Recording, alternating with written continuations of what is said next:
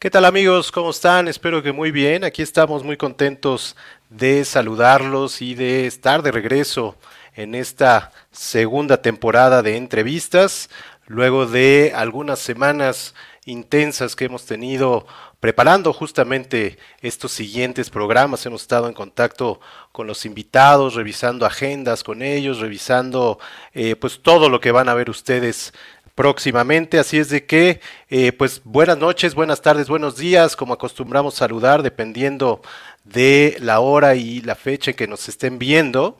Estamos transmitiendo completamente en vivo a través de Facebook Live, de YouTube y de Twitter.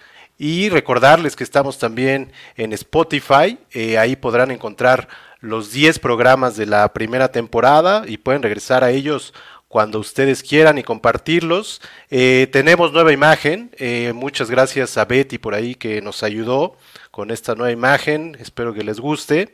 Y bueno, escríbanos, escríbanos por ahí en los comentarios de todas las redes sociales, eh, mándenos sus preguntas, sus dudas, sus comentarios, sus sugerencias, platíquenos con quién a quién quieren que entrevistemos, qué temas quieren que tratemos. Y bueno, recordarles que este es un programa que está hecho para pasar un buen rato, para aprender de lo que los invitados hablan, de los temas que ellos tocan por acá y, ¿por qué no, también para reflexionar un poco igualmente sobre estos temas? Y bueno, hoy tenemos un programa espectacular, tenemos un invitado de lujo que será nuestro padrino de esta segunda temporada. Vamos a hablar de periodismo y bueno, de, con una persona que ha sido eh, reportero, corresponsal, corresponsal de guerra, conductor, director y fundador de varios diarios, incluyendo Eje Central, eh, columnista y analista. Y bueno, ya lo habíamos presentado por ahí en los, en los promocionales y le quiero dar la más cordial bienvenida a Raimundo Rivapalacio. ¿Cómo estás, Raimundo? Bueno, encantado de estar aquí con todos ustedes. Un placer. Muchísimas gracias por ser el padrino de esta segunda temporada y sabemos que estás eh, movidísimo por todos lados y más se agradece que estés, que te tomes estos minutos para estar con nosotros. Encantado, encantado para platicar con todos ustedes. Por ahí nos decías eh, cuando estábamos eh, fuera del aire que eh, para preparar tu noticiero tienes que llegar a las 5 de la mañana, ¿no? Allá a Televisa. Sí, llego a Chapultepec, allá a Chapultepec 18 a las 5 de la tarde, a las 5 de la tarde, a las 5 de la mañana, para salir a las 7 de la mañana. Ah. Y preparan ahí el programa entonces. Sí, hacemos, eh, bueno, hay una parte que trabajamos en la tarde, que es una, estructura básica, pero la razón por la cual eh, llego a esa hora es primero porque me gusta meter las manos ahí, eh, luego con, con, un productor, jefe de información que ha, trabajado conmigo ya bastantes, bastantes años, que me conoce muy bien, entonces, en función de cómo está, cómo, qué pasó en la noche de información, porque la información nunca para. Claro. Y también un poco de cómo está el, el termómetro de las primeras planas de los periódicos. Entonces, en función de, de estas dos variables adicionales, pues eh, algunas veces ajustamos o movemos jerarquías eh, y, preparamos ya la parte final. Pero digamos, ese es eh, el, el, final de la, el final de la cocina. Me decías que ya llevas tiempo levantándote esa hora, ¿no? De, de los noticieros anteriores. Y... Ya, ya tengo mucho tiempo, ya me acostumbré a levantarme, no me acostumbré a no dormir, pero siempre, siempre hay eh, compensaciones. Claro. Oye, yo quería arrancar preguntándote tu opinión sobre las conferencias mañaneras, que justamente eh, pues representan para ti, para tu noticiero y para otros más, tanto de radio como de televisión, inclusive pues una competencia, ¿no? Pero quería, pareciera una, una pregunta simplista, pero me gustaría tu reflexión y tu opinión sobre esta evolución que ha tenido la, mañanera desde aquellos tiempos en que Andrés Manuel López Obrador era, eh, estaba en la Ciudad de México como jefe de gobierno y que ahí empezaron, ¿no? Pero empezaron, recuerdo, si no recuerdo mal, como un eh, parte de la seguridad, ¿no? Según me acuerdo, de, qué es lo que pasaba con la seguridad en la Ciudad de México, pero poco a poco eh, se fue haciendo una herramienta un poco de para establecer agenda. Y ahora, eh, pues ahora con esta administración incluso podríamos decir que pues se convirtió en un programa de televisión, ¿no? Con, con personajes, con eh, dirección de cámaras, con secciones incluso, y como te decía, creo que pues hasta compite con ustedes.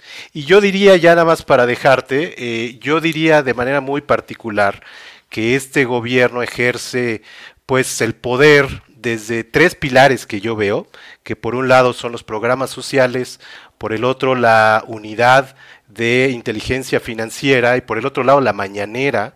Entonces yo lo veo ahí un poco, pero quería tu opinión al respecto de toda esta evolución y de, y de cómo se ha usado.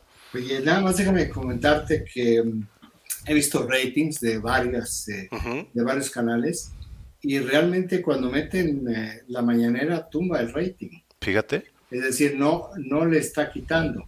Bueno, sí, claro, claro, en términos, exacto. en términos ya de audiencia, ya trae un rendimiento decreciente.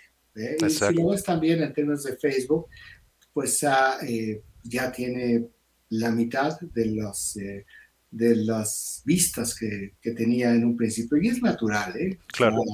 en primer lugar, porque pues es algo en el cual pues, te presenta como boletines videograbados, ahorita voy a meter en eso, pero particularmente, pues el presidente ahí hace absolutamente todo, ¿no? Y luego como piensa las respuestas, pues entonces te caben como cuatro comerciales mientras él medita entre, una y otra respuesta. Entonces, pues, realmente la gente a esa hora pues anda apurada, eh, a lo mejor la puede llegar a aprender eh, mientras se viste, pero es mucho más importante para la gente, un poco lo que es los ratings, saber pues cómo está el tráfico, si está viviendo, si está viviendo, tener una información eh, última de lo, que, de lo que sucedió, que no estuvo enterada, y, prefieren en lugar de escuchar los silencios tan ruidosos del presidente. Pero mira, la manera, fíjate que sí es esa parte que, yo, que tú decías sobre cómo, cómo nace, Alguna vez hace ya muchos años le pregunté a Andrés Manuel López Obrador cómo había surgido la, la mañanera allí en el gobierno de la Ciudad de México, del Distrito Federal en ese entonces. Él decía algo que me pareció eh, muy, muy racional. Dice, el, hay que recordar, el contexto era este. Eh, en ese entonces había un programa de radio, el de José Gutiérrez Vivó. Gutiérrez Vivó, claro. Era súper escuchado. Él eh, también tenía muchos reporteros viales, reporteros viales, era muy vivo. La red vial, ¿no? Y luego, en, eh, pues a esas horas, 6, 7 de la mañana, la única información fresca que hay, fuera de lo que se pudo haber producido en Asia o en Europa, claro. la única información fresca eran robos de cajeros o atropellados. Entonces, esa información fresca para un programa tan vivo como el de Gutiérrez Vivó, eh, lo que generaba es que un robo de cajero se magnificaba. Claro. O, o un atropellado se magnificaba. Entonces, eh, un poco lo que decía López Obrador era que este tipo de, de incidentes que he visto en términos de proporción, y tiene razón, no estoy menospreciando de ninguna manera el, el incidente, pero visto en términos de proporción eran menores. Claro. En términos de, de impacto eh, en la sociedad, sí generaban una percepción, al ser magnificados porque era lo único vivo, de inseguridad o de, mm, de incertidumbre. Dice como la, el gobierno de la Ciudad de México arrancaba entre 10 y 11 de la mañana pues era campo libre durante tres horas para que hicieran lo que quisieran las, radios. Entonces él dijo, bueno, lo que conviene, dijo que fue muy inteligente, es arrancar el gobierno, jalar el gobierno hasta las 7 de la mañana, de las 7 de la mañana. Entonces, de esta manera, al, ir, al, ir eh, al empezar a ir a trabajar a las 7 de la mañana, pues lo que hacía era que el resto de los funcionarios tuvieran, que, tuvieran que eh, madrugar para ellos y ya podía haber respuestas inmediatas. Claro. Entonces, efectivamente empezó como un tema de eh, balancear y eh, poder tener una réplica en tiempo real de lo que estaba sucediendo. Pero ahí sucedió algo que, le, que con el paso del tiempo, empezó a dialogar con Vicente Fox, que era el presidente. Mm, y en el momento que él empieza a replicar cosas de Vicente Fox, pues esa mañanera capitalina se transformó. Eh, entonces se convirtió en el interlocutor del presidente Fox. Eh, y, ahí, de ahí, bueno, pues se catapultó a ser una figura eh, conocida nacionalmente y ya conocemos todo lo que sucedió. la, parecía que él iba a repetir el mismo método con su mañanera en el Palacio Nacional, pero lo que pero trae un nuevo diseño. Es un nuevo, no digo que trae, sino trajo un nuevo diseño. Entonces, en un promedio de dos a tres horas, lo que él hace es el ejercicio de gobierno. Entonces, en la mañanera hace de todo.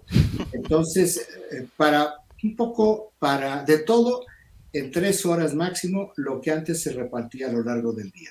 Entonces, ¿qué es lo que nos da? Ya ves que tiene por tiene como sus secciones, ¿verdad? Exacto. Entonces, la sección del famosísimo top 10 de los eh, pasados de rosca, como dice el, el director de la Profeco de las gasolineras, Exacto. sin importar en absoluto que claro que hay precios de gasolina más altos en algunos lugares, porque están en la sierra, entonces el transporte, pero es irrelevante, ya ves que aquí lo que importa es lo que digas, ni das contexto, ni das matices, porque... Señalar, ¿no? Entonces tienes tú el reporte de las gasolinas y luego tienes, yo digo, los videoboletines entonces ahí va, dos bocas, ya va el tren Maya, eh, ya ahí va el aeropuerto Felipe Ángeles, y entonces ahí salen y... Los avances, ¿no? Lo que hacen es un ejercicio de divulgación, que, ese es, que eso es una de las... Eh, vamos, es, no es una responsabilidad del gobierno, pero al mismo tiempo sí es una responsabilidad mantener informados a los ciudadanos sobre lo que está haciendo. Claro. Sí informa y también se promueve el gobierno, eso es absolutamente legítimo. Y luego viene el, el pues, bueno, se viste todo el mundo de payaso y arranca esta sesión de preguntas-respuestas ahí eh, ya ha cambiado mucho, pero eran los de la primera fila que eran los que... Los Lord Molecula, ¿no? Y bueno, eh, y compañía. Pero vamos, ahí hay una sesión de preguntas-respuestas eh, que también se ha convertido en un espacio para gestoría, eso es increíble. ¿eh? Sí. Llegan ahí a hacer gestoría y algunos lo hacen de manera, eh, digamos, de manera solidaria, pero otros ya lo hacen de manera interesada, con preguntas hechas a modo. Si hay, si hay alguna empresa que quiere saber cómo está cierta iniciativa de ley, pues van y le, le dicen a uno de estos que se prestan, oye, pregunta tal cosa, y entonces el presidente responde. Entonces es un excelente ejercicio de manipulación y también a veces se cuelan preguntas importantes que sí tienen que ver con la información. Y luego, y esto no es todo el tiempo, pero luego, pues hace eventos, eh, eventos de Estado, ha llegado ahí a firmar eh, documentos y convenios con, con eh, empresarios, con organizaciones eh, privadas. Teletón, ¿no? Con sí, con organizaciones inclusive internacionales. Ha llevado ahí a, presidentes, ha llevado ahí a personajes y luego dice, bueno, pues ahora vamos a celebrar a las madres, ya hace un festival de las madres en el Salón de la Tesorería. Entonces, pues es como un circo de 20 pistas que cumple varias, varias facetas. Algunas son, eh, son propias del gobierno, como es la comunicación, es la divulgación, otras tienen que ver con propaganda, que si bien no es ilegal, tampoco es ilegítima. Todos los gobiernos hacen propaganda. Luego hay este espectáculo de circo, pero también hay preguntas y también hay este tipo de eventos. Entonces sí es una, pues es la síntesis de un, de un ejercicio de gobierno en tres horas. claro, porque el presidente, como también lo hacía en la jefatura del del gobierno del Distrito Federal, pues realmente no trabaja mucho el resto del día. ¿no? El, como se levanta muy temprano, pues, siempre se echa una siesta a media mañana y luego, como a veces él mismo ha subido a sus redes sociales, pues rumbo a su casa particular allá en el sur de la ciudad, pues decide desviarse a echar unos macanazos, a jugar un poco de Ah, claro, ¿verdad? claro. Entonces, se- vamos, se deshace de la, de la parte sustantiva del gobierno en esas eh, tres Desde horas. temprano, ¿no? Sí, luego tiene algunas cosas o algunas actividades, pues también le dedica un buen tiempo a su esparcimiento. Claro. Eh, ahora, esto es como yo veo a la, a la mañanera, como, una, como un modelo muy sui generis y muy compactado de lo que es eh, comunicación social, Claro. comunicación política, propaganda y péguenle al negro. ¿Qué opinas de que sea pues prácticamente el único vocero del gobierno y de que también creo que la metacomunicación juega mucho, de que está siempre parado y siempre atrás de, la persona que habla, ¿no? ¿Qué, opinas un poquito de eso? Bueno, es un maestro de ceremonias en ese sentido, ¿no? Eh, o capitán de circo, según como lo quieras tú, eh, como lo quieras ver. Pero el, ese forma, él siempre está parado, que es una actitud, actitud que tiene, que tiene él. Pero lo más importante, que es lo que tú decías, que es el único vocero. Pero eso es su estilo de gobernar. Es un político que centraliza absolutamente todo.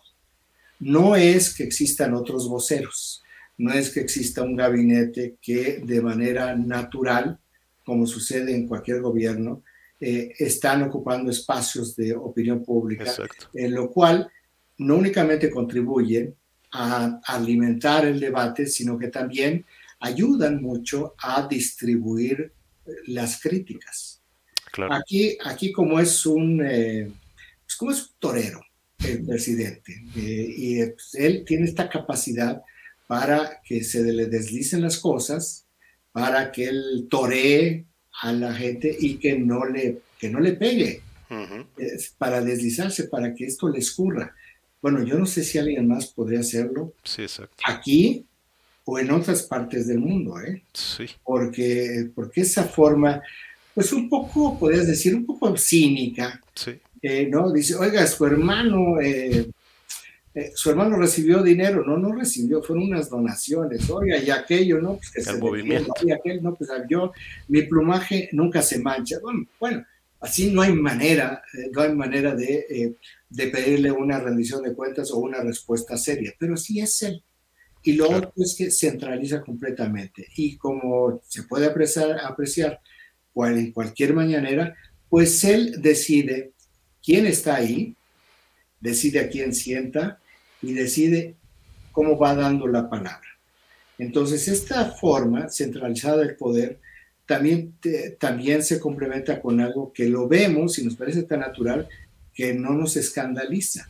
Él desde el gobierno de la Ciudad de México, eh, esa parte de, la- de los organigramas, de la institucionalidad, le da exactamente lo mismo, Sí, le estorba. Él tiene secretarios, secretarias, simplemente porque tiene que llenar el, el despacho, el, ah, al encargarle a alguien el despacho. Pero en el Claro. gobierno de la Ciudad de México él tenía dos o tres personas, eh, eh, alguno, cuando menos, cuando menos uno de ellos que no tenía nada que ver con el gabinete, que eran sus operadores políticos. Y ahí les encargaba cosas. Por, él- por eso él dice varias veces, eh, yo no creo en los cargos, yo creo en los encargos. Absolutamente cierto, es Claro. muy, muy consistente y muy congruente en esto. Y aquí lo que lo vemos ya de una manera mucho más gráfica. Entonces, por ejemplo, ayer en la, bueno, la mañanera de lunes, de lunes 4 de octubre, Ujú, el, ah, estaba la secretaria de Seguridad eh, y Protección Ciudadana, Rosicela Rodríguez, sentada, mientras que el secretario de la Defensa daba un parte de seguridad pública.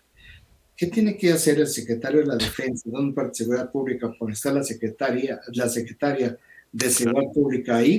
Bueno, pues es parte de cómo mezcla las cosas, porque la secretaria de Seguridad Pública ¿Recuerdas a, a qué se ha ocupado? Se ha ocupado en la Era, distribución y aplicación de las vacunas en la frontera norte. Eh, también en la entrega de ciertos programas de, sociales que no tienen nada que ver. ¿Y dónde está la secretaria de, el secretario de Bienestar? ¿Te acuerdas tú de su nombre? no. Es clandestino, se llama Javier May, clandestino. ¿Verdad? Sí, claro.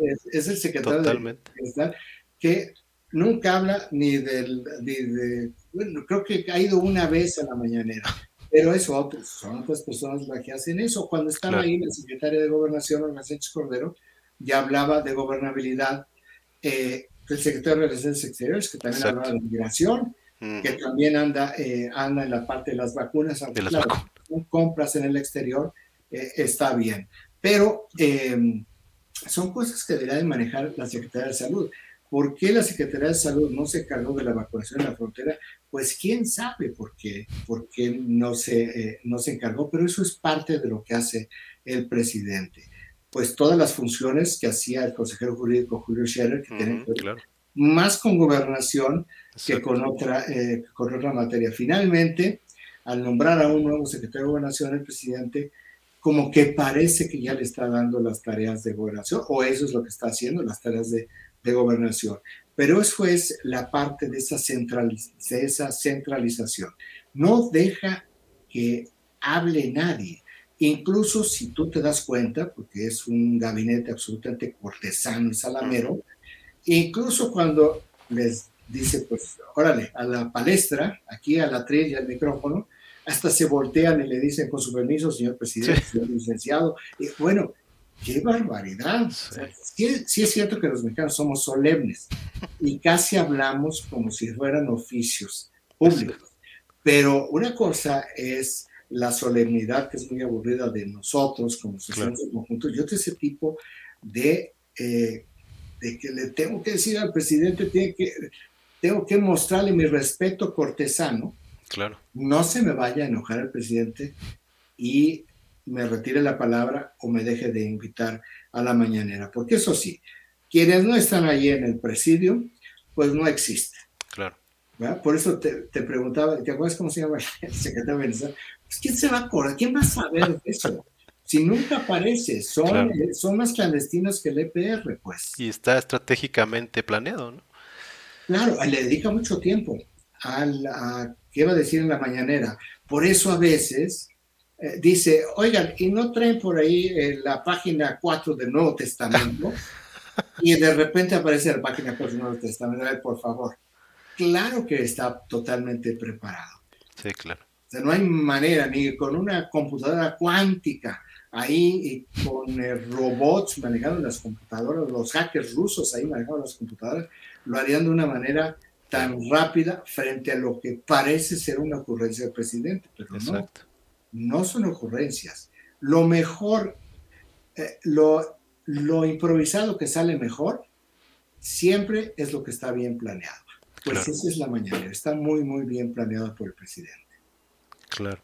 Oye, y bueno, tú has hecho señalamientos como otros muchos periodistas de errores que se han hecho, incluso pues se han comprobado y documentado pues mentiras que se dicen ahí. Eh, y, bueno, y, el presidente se ha disgustado con diversas audiencias, con las feministas, con los científicos, con ni más ni menos que con la clase media. Y bueno, la pregunta es, ¿por qué no han bajado los niveles de aprobación? Y si la mañanera tiene que ver con esto, o, o cómo lo lees tú. Eh, yo creo que sí, la mañanera fue un papel importante. Eh, pero sí, sí creo que fue un papel importante. Sin él en la mañanera o sin una mañanera, yo no sé cómo, cómo estaría. Pero también creo, y esto lo he ya discutido con algunas personas que hacen encuestas, yo creo que hay, una, hay un problema en la pregunta en la pregunta donde se vincula la rendición de cuentas con él. Porque si nosotros, yo te voy a dar una, una, prueba de ello, de mi, bueno, una, una, prueba en abono a mi hipótesis. en la, porque si tú ves las encuestas de aprobación presidencial, entonces tú ves el dato duro. El presidente de la República está en 60% de aprobación. Es brutal, 60% de aprobación. Lo, lo, que normalmente hacen los líderes, o su ideal, es tener un 50%, que es muy, muy buena aprobación, y el 50% que se reparta entre otros. Cuando estás en 40% ahí como que te empieza a preocupar. Cuando estás en 20%, despídete, no vas a ganar la próxima elección. Pero él trae estable, está totalmente estable el 60%. Pero al mismo tiempo, si tú te vas a las páginas interiores de los periódicos y entonces ves, está hoy mejor que hace un año, mejor que hace dos años, y los negativos van para arriba. ¿Y cómo piensa que está la seguridad? Los negativos son terribles. Y lo de la salud hay más o menos. Por la vacunación le va, le va muy bien. ¿Y cómo piensa que está el empleo? Todo está mal menos la vacunación. Entonces, todo va creciendo. Entonces dices, si todo va creciendo, ¿por qué él tiene una aprobación tan grande? Tan alta. Entonces, tan alta, eso es, eso es más correcto. Entonces, pienso, bueno, porque falta una pregunta que vincule lo que está la gestión con el presidente. poco el argumento es que el presidente pues, es muy empático, eh, le gusta a la gente, lo quiere la gente, lo cual absolutamente estoy de acuerdo. Claro. Pero simplemente no me da un incremento sustantivo permanente eh, de los de problemas de orden común, claro. como es el bolsillo, como es la seguridad, frente a la aprobación del presidente. Ahora, ¿en dónde está el ejemplo donde yo tengo para apoyar mi hipótesis? En la, vi una encuesta reciente, hace unas semanas, sobre Claudia Sheinbaum. Y Claudia Sheinbaum eh, traía una aprobación de 61, 62%. Pero, de nuevo, ya en la parte de los atributos le iba terrible a Claudia Sheinbaum. a ver, ¿por qué se repite el mismo fenómeno que con Andrés Manuel López Obrador.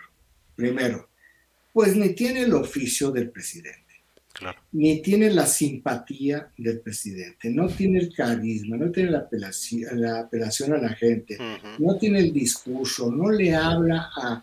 El presidente no es chilango, Claudia es totalmente chilango, tiene, chilanga, tiene frases que son de chilangos. El presidente no, y es coloquial, eh, Claudia Sheinbaum es rígida, eh, el presidente se ríe, se sonríe, hace bromas, le da la vuelta, saca sus, sus cosas como pues voy a macanear o, voy eh, a comerme unos, unas gorditas, yo no sé qué cosa. Pero, a ver, Crea empatía. No tiene, no tiene esa personalidad Claudia Sheinbaum, es todo lo contrario del presidente. ¿no? El presidente pues, todo el tiempo está hablando con Dios, todo el tiempo utiliza las cosas, Claudia Sheinbaum es atea, o sea, ni siquiera tiene esos, ingredientes. Dice, a ver, ¿y entonces por qué se repite el modelo? Porque es exactamente lo mismo, el mismo patrón, pues algo está mal. Claro. Si fuera, eh, si fuera alguien con, con similitud eh, y o alguna, eh, sí, sí, básicamente con similitud al presidente, lo podría entender, pero es, está en las antípodas del presidente y el patrón es exactamente lo mismo mi hipótesis es la pregunta, hay una pregunta que falta ahí, hay una pregunta que se tiene que modificar. Sí, claro, claro. Oye, y ya eh, pues la pregunta así directa, eh, y tu lectura también de, la relación con los medios de comunicación, de esta sección de quién es quién es las mentiras. ¿Qué opinas de eso? Bueno, el, propio presidente ya ha dado una explicación sin decirlo de esto, porque lo ha venido reduciendo de una manera dramática. Eh, porque comenzó, por cierto, ahí me vapulearon en la primera. Sí, me eh, acuerdo. Él comenzó a hablar de las mentiras y él mismo la inauguró con una mentira, que por cierto no ha corregido. Él dijo, porque ese día había sucedido el, el asesinato del presidente de Haití, ah, claro. y dijo que habían asesinado al presidente y a su esposa. Fíjate. Hasta hoy no ha dicho, oigan, en ese momento la información era muy confusa y yo dije algo que no era que no era cierto. Corrijo, la esposa del presidente sí quedó herida de gravedad, pero sigue viviendo. No, pero le da igual, porque el tema no es, el tema no es si alguien miente, si alguien se equivoca, si alguien eh, tergiversa, porque en los medios de comunicación, tú lo sabes muy bien, tú no mientes porque dices voy a mentir. Porque si tú dices voy a mentir, lo más probable es que te corran. Claro. Porque hay unos sistemas de control editorial internos que algunos pueden ser muy buenos, otros pueden ser no tan buenos, pero si tú dices una mentira, a ti te castiga, te castiga tu medio. Claro. y si es muy grave, te corre el medio. Entonces, no es de que tú amanezcas y decir, oye, a ver, ¿qué miento? Entonces, esto es lo que, eh, en esta dialéctica perversa que tiene, en donde, ¿qué es, qué es lo que pienso que, no pienso, estoy absolutamente convencido. Él tiene desde hace ya más de 10 años o 15 años una, eh, una estrategia para, eh, para provocar un daño reputacional. No se había visto eh, porque no era presidente, no tenía ese espacio, no tenía control para poder hablar todas las mañanas y decir absolutamente lo que quiera con plena impunidad. Pero, pero el daño, el, el intento de un daño reputacional ha sido sistemático. Te lo puedo decir, no, no había redes, pero había electrónicos desde el 2004, 2003-2004. Él em, hablaba y trataba de dañar reputaciones. Eh, no era tan extendido porque, eh, porque tampoco era tan importante en ese momento. Era el jefe de gobierno de una ciudad que en ese entonces la ciudad era chiquita porque el gobierno federal tenía muchas atribuciones. Hoy la Ciudad de México, el gobierno de la Ciudad de México tiene muchísimo más responsabilidades de lo que había en ese entonces. Entonces era algo marginal. El, yo te voy a decir, las campañas presidenciales del 2006 y 2012 fueron terribles, terribles en términos de agresiones de, de, la gente de, eh, de Andrés Manuel López Obrador. La elección del 2012 no fue, no fue menor. De hecho, se vio, se, se, socializó más y se sumaron más personas por irrupción de las redes, de las redes sociales. Ahora, yo nada más te voy a decir, a mí hubo una difamación que me hicieron, que por cierto presenté una demanda. Exacto.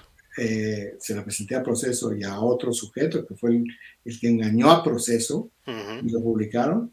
Proceso ya me ofreció una disculpa por eso. Yo me desistí de la demanda contra proceso en un acuerdo entre profesionales. Claro. A esta persona nunca más le volvieron a, a permitir escribir o colaborar en, esa, en, la revista. Pero yo me acuerdo, después de eso, y por eso metí la demanda, en un periodo de dos meses, porque ya no pude seguir fondeando el estudio, yo tuve eh, poco más de 8 millones de retweets negativos, linchamiento en las redes sociales.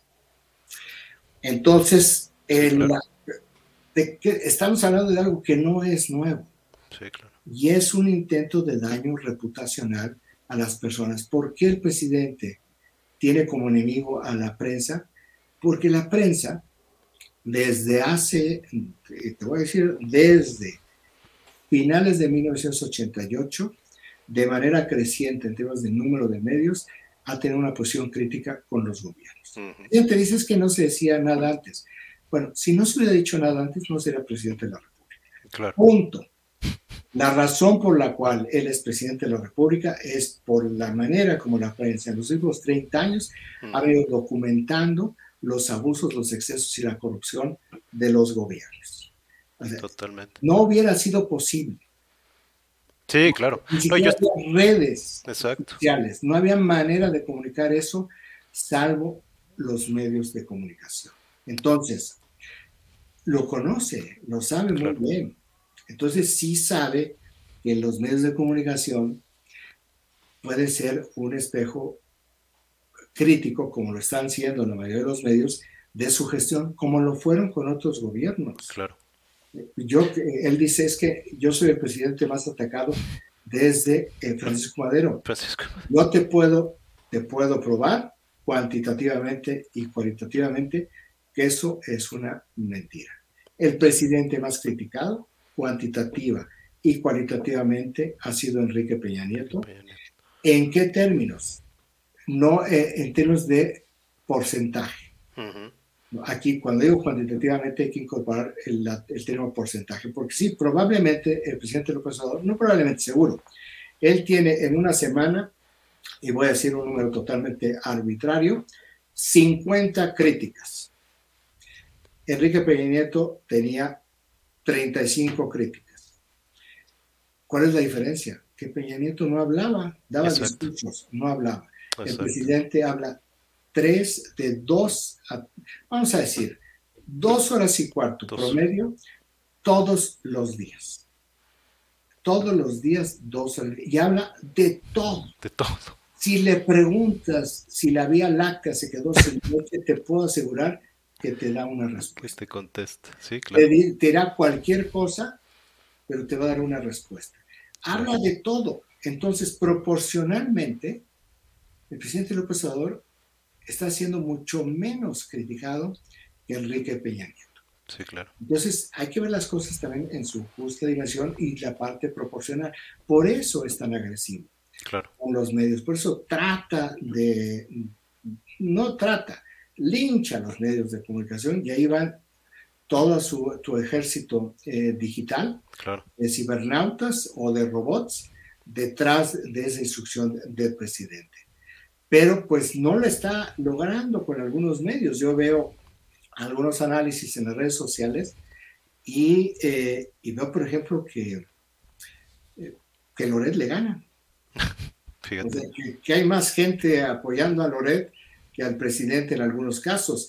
Eh, Chumel Torres no es periodista, él nunca se ha asumido periodista, bueno, pero Chumel Torres los aplasta. Sí, también, claro. Eh, sin, ningún, sin ningún problema. Bueno, todos los días, bueno, no todos los días, estoy exagerando, pero todas las semanas, aunque esté dormido Joaquín López Dóriga, lo critica y le dice de cosas. Y hay, hay otras cosas donde ni siquiera eh, son temas de Joaquín López Dóriga. Bueno, menciono a Joaquín López Dóriga porque lo que ha sucedido es que le ha incrementado el número de, de seguidores, de seguidores. En, en, en, Facebook, en Instagram, en sus redes sociales, eh, lo que también te, te habla de eh, un poco cómo se está moviendo, cómo está moviendo la sociedad, pero eso es para mí el objetivo principal del presidente, es claro.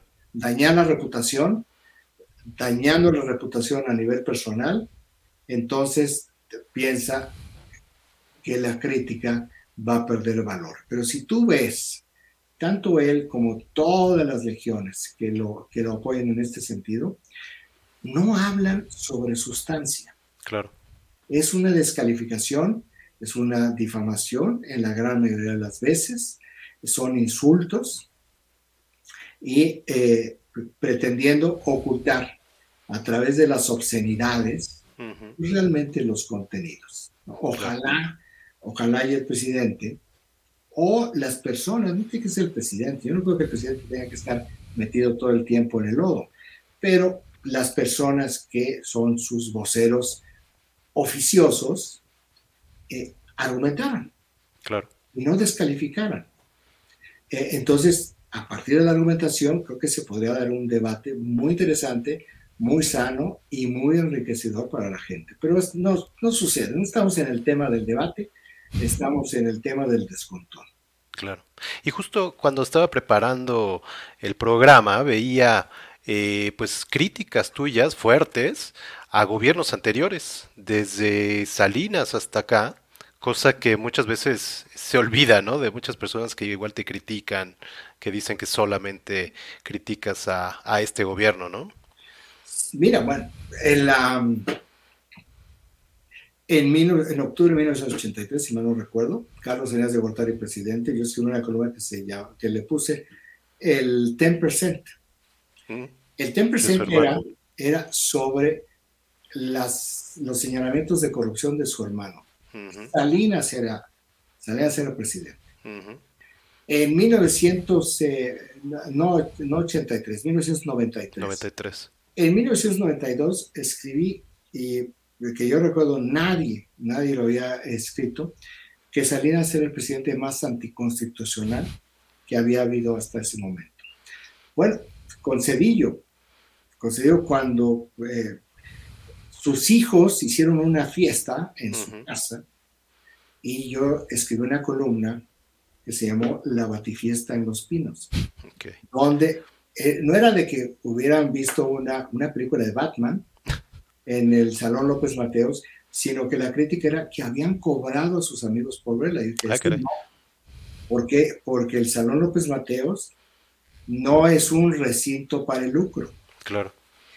En la, bueno, y con Vicente Fox, yo estaba en Milenio cuando vino lo de las toallas de Vicente Fox, estaba en otro periódico cuando vino lo de la fundación de Marcha de Vamos por México, y bueno, eh, con Calderón veía yo una crítica, de la crítica sobre la, guerra, ¿no? la forma como estaba totalmente descompuesta la, eh, la, guerra contra las drogas porque no habían hecho la parte social que se había comprometido a hacer y que no la que no hicieron, que solo fue violenta eh, durante esa guerra.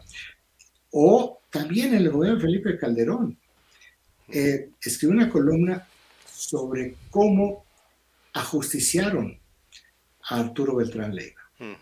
Y la otra, cómo la operación para la captura de Joaquín El Chapo Guzmán en Mazatlán pues fue, no fue, no fue organizada necesariamente, pero fue coordinada por agentes americanos que estaban con el pasamontañas ahí en el campo.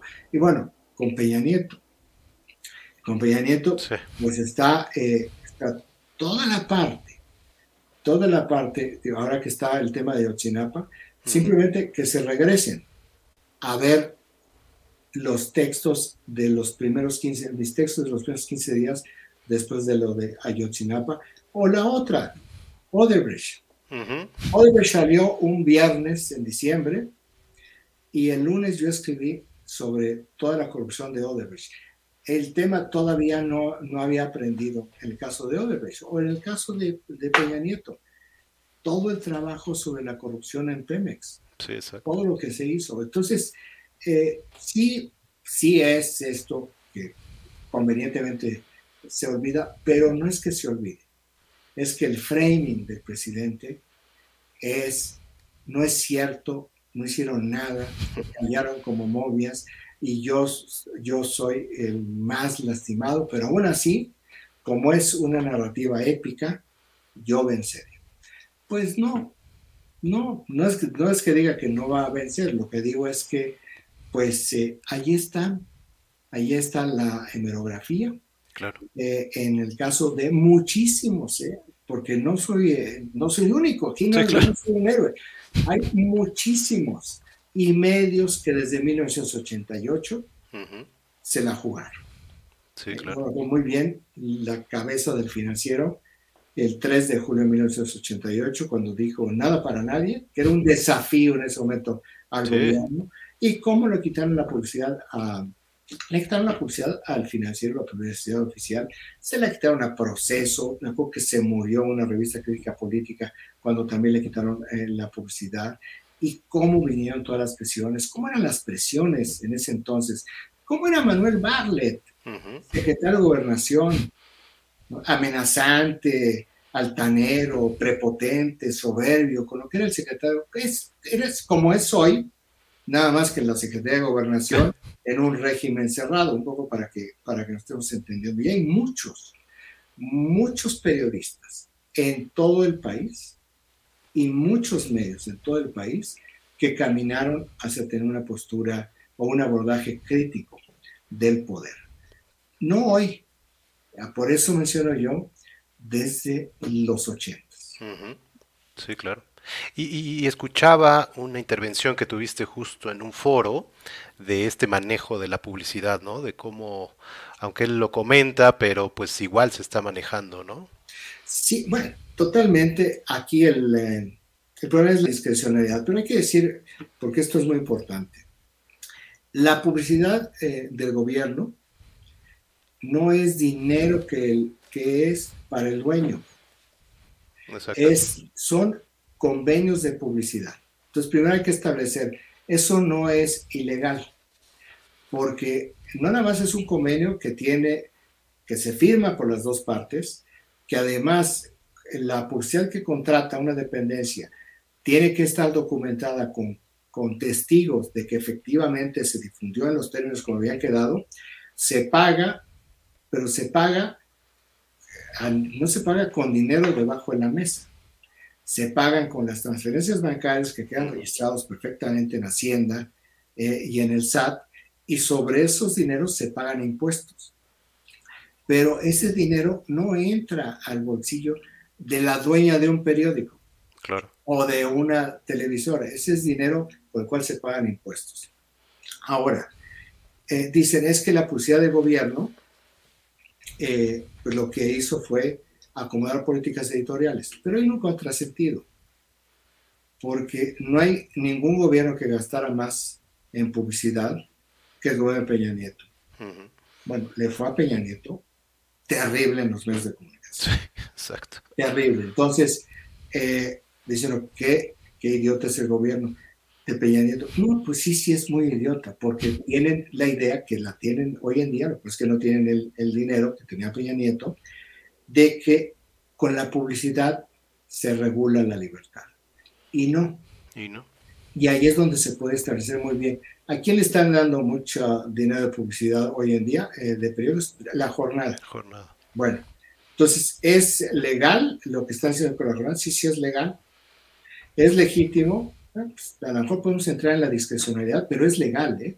Ahora, ¿cómo se ve si altera la política editorial? Pues vean los contenidos de la jornada. Exacto. Y si ven que la jornada mantiene la política editorial que ha mantenido durante muchos años, pues entonces la jornada está haciendo su trabajo, el trabajo que ha hecho siempre.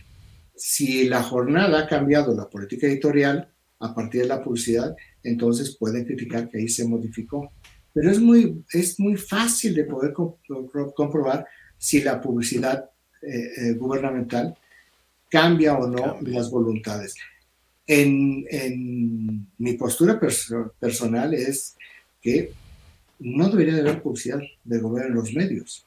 Pero entendiendo que eso es un ideal y que eso no es real, fíjate, desarrollé yo un modelo, es un modelo eh, matemático que, que, también tiene que ver con, eh, que mide en función de audiencias o de circulación y calidad del mercado, de tal forma que ese modelo es de publicidad gubernamental que, fuera distribuido a partir de un principio de que los medios de comunicación, más allá de, de, su estructura de propiedad, son entes de interés público. Por lo tanto, como se en Europa, sí son sujetos a un subsidio o financiamiento del gobierno.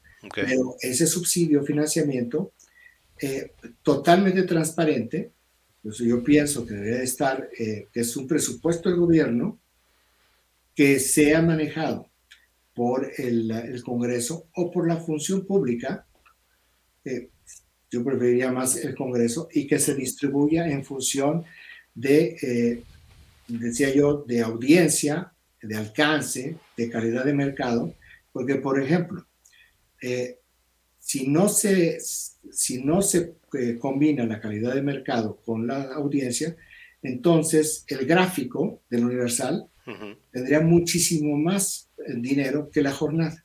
Claro. Pero si no se compensa con la calidad del mercado de la jornada, entonces habría un imbalance. Por ejemplo, Milenio, que tiene, eh, que tiene una cadena de periódicos en varias partes del país y tiene televisión y tiene radio, bueno, por sus propias características tendría que ser un medio que bajo este esquema eh, matemático sí sería uno de los medios que más eh, recursos de publicidad tendrían. Ok. Pues pero te digo, es, una, es, un ejercicio que, por cierto, se lo platiqué a personas que estaban en posición de hacerlo durante los últimos tres gobiernos, incluido este, y no hicieron absolutamente nada. Ok. Oye, pues muy interesante. Muy, ¿Lo has publicado ese? La, bueno, el tema de la publicidad del gobierno, la crítica a la publicidad del gobierno, lo tengo en, lo tengo de manera de crítica. Yo creo que en, allá por 1992-93 en la revista Este País, donde, donde al arrancar la revista Este País, yo hice durante dos años una columna que se llama El Debate Escondido, que era sobre la, la, crítica a los medios de comunicación.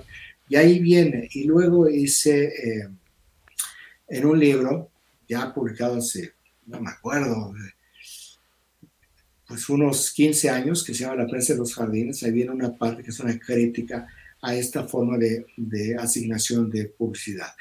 Hoy en día es lo mismo, sigue siendo discrecional. Entonces, pues eh, no veo que vaya a cambiar. Exacto. Oye, yo te quería eh, pues comentar y preguntar, eh, y más bien uno de tus, de tus compañeros en, tercer grado, Leo Zuckerman, eh, siempre comenta que Andrés Manuel López Obrador es un genio comunicador, ¿no? Y bueno, la verdad es que hablándole a sus bases, pues es una máquina, ¿no? De hacer frases que editorializan de manera muy breve y que tal vez, pues sí, compiten con todas estas editoriales más profundas, ¿no? Pero él con dos, tres palabras eh, editorializa y crea una, pues algo en las mentes de, todas sus bases, ¿no? Eh, ¿Tú cómo lo ves? ¿Tú, ¿Tú sí lo ves como... Y además hablando de esto que decías, ¿tú crees que sí sea, que no sea espontáneo, que, que sea todo preparado, este tipo de frases y... Eh, no, no, no, no, no, no. la mañanera sí está muy preparada. No, él, tiene, él tiene es muy astuto. Sí. Y es muy bueno para estas frases rápidas y muy coloquiales. Pero también escucha mucho a la gente y hay cosas que incorpora en su discurso. Te voy a dar eh, dos ejemplos. Él, él estaba en 2017, no recuerdo el año, estaba en sus eternas eh, giras y llegó, si mal no recuerdo, a Nuevo Laredo. Y ahí estaba criticando el avión presidencial. Y entonces una señora gritó, ni Obama lo tiene. Entonces él captó, cachó e incorporó de manera permanente Fíjate. A, su, a su narrativa. Yo no, no conozco una frase más exitosa que ni Obama lo tiene. En otro, en otro eh, meeting, en Michoacán, no recuerdo la, comunidad, no recuerdo la ciudad, en Michoacán estaba hablando, criticando al gobierno, y entonces uno gritó, es que nos dan maíz con gorgojo. Pues maíz con gorgojo se quedó. Ok. Lo que tiene Andrés Manuel López Obrador desde hace mucho tiempo es que él llegaba a los mítines con una idea de discurso, pero al 50%. Claro. Y él iba escuchando lo que decía la gente y lo iba incorporando. En ese sentido, es un maestro, indiscutiblemente es un maestro. Yo creo que Leo se refiere a esa parte. A esa parte, claro. Yo ahí hay una división, porque dicen es que le impone la agenda. Yo ahí tengo un serio cuestionamiento. ¿Qué es lo que le impone? La conversación. Mm, okay. Impone la agenda, ahí yo tengo serias dudas. La agenda es en qué pensar. Entonces, eh, no he hecho yo el ejercicio este año, pero hasta la pandemia también alteró mucho. Pero el presidente, de los de 10 temas que tienen impacto el día que, que, surgen en la mañanera en los medios de comunicación o que se publican al día siguiente de manera destacada, solo logra meter un promedio de 3. Okay. Siete de los temas que aparecen en los titulares de los medios son temas de preguntas que le hacen los reporteros y las reporteras de verdad, las que sí cumplen allí un papel de búsqueda de información. Y varias veces tiene que ver con lo que publicaron sus medios. Mira, acaba de pasar algo que todavía estamos viviendo la secuela del escándalo sobre la difusión de dos páginas del ejército sobre los normalistas de Yotzinapa. Esto, ¿cómo fue? Pues es resultado de lo que publicó el Universal, que decía que el ejército no había dado información. Entonces, es el Universal pone un tema, el presidente lo ve y ordena a Encinas que informe. Y dan los documentos. Y claro, esos documentos, digo, sigue habiendo secuelas porque sigue hablando de ellos, pero no es un tema que él pusiera se lo puso el Universal. Claro. Entonces tú ves muy bien, si tú ves los temas, si tú agarras una semana y analizas cuáles son los principales temas o cuál es el origen de los principales temas que durante toda la semana salieron y figuraron, pues los temas no son los que dice el presidente. O tú has visto en algún momento una noticia en algún lugar de cómo va el avance de dos bocas que anuncian Sí, no. No hay nada. entonces, Al contrario, creo, ¿no? Es al contrario. Entonces, por eso digo, a ver, una cosa es la conversación donde él es el rey. Claro. Y nadie le puede disputar ese terreno. Y otra cosa es la agenda. ¿Qué es lo importante? Pues 70% de las veces lo que dicen los medios. Ok. Oye, ¿cuándo fue tu primer encuentro con él? ¿De alguna entrevista o...? Pues, em, mira, no me acuerdo, pero fue hace 20 años. Incluso, incluso eh, yo lo invité a cenar. Eh, lo invité, bueno, a través de, una persona muy cercana a él, lo convencí de que, de que fuera a cenar a mi casa, porque le quería presentar a cinco corresponsales extranjeros. ¿En serio? Él era jefe de gobierno. Sí, sí, sí. ¿Cuándo habrá sido? Pues debe haber sido como en el 2001. Entonces, yo le dije a los corresponsales extranjeros, dije, oigan, los quiero invitar a cenar con Andrés Manuel López Obrador.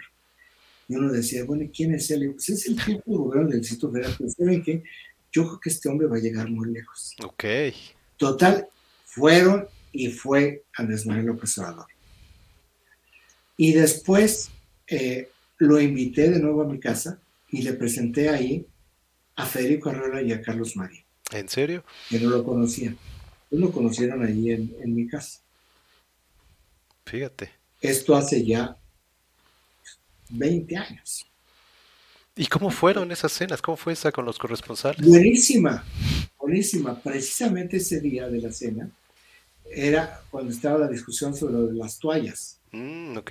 En, eh, que se iban a publicar. Entonces ahí andaba yo entre, entre la cena y el teléfono, pero, pero muy bien. Les, eh, les pareció una persona eh, interesante. Y bueno, pues, en dos años ya era una figura importante. Sí, claro. Pero muy bien, y bueno, pues ya ves lo que pasó con Federico Arrola, que se enamoró de Andrés Manuel López Obrador y todavía sigue eh, tirándole eh, corazones todo el tiempo, que ya no lo pelan como lo pelan. Ahí fue ahí, el... tú fuiste el copido. Yo fui el copido, tenía que reconocerlo, pero bueno.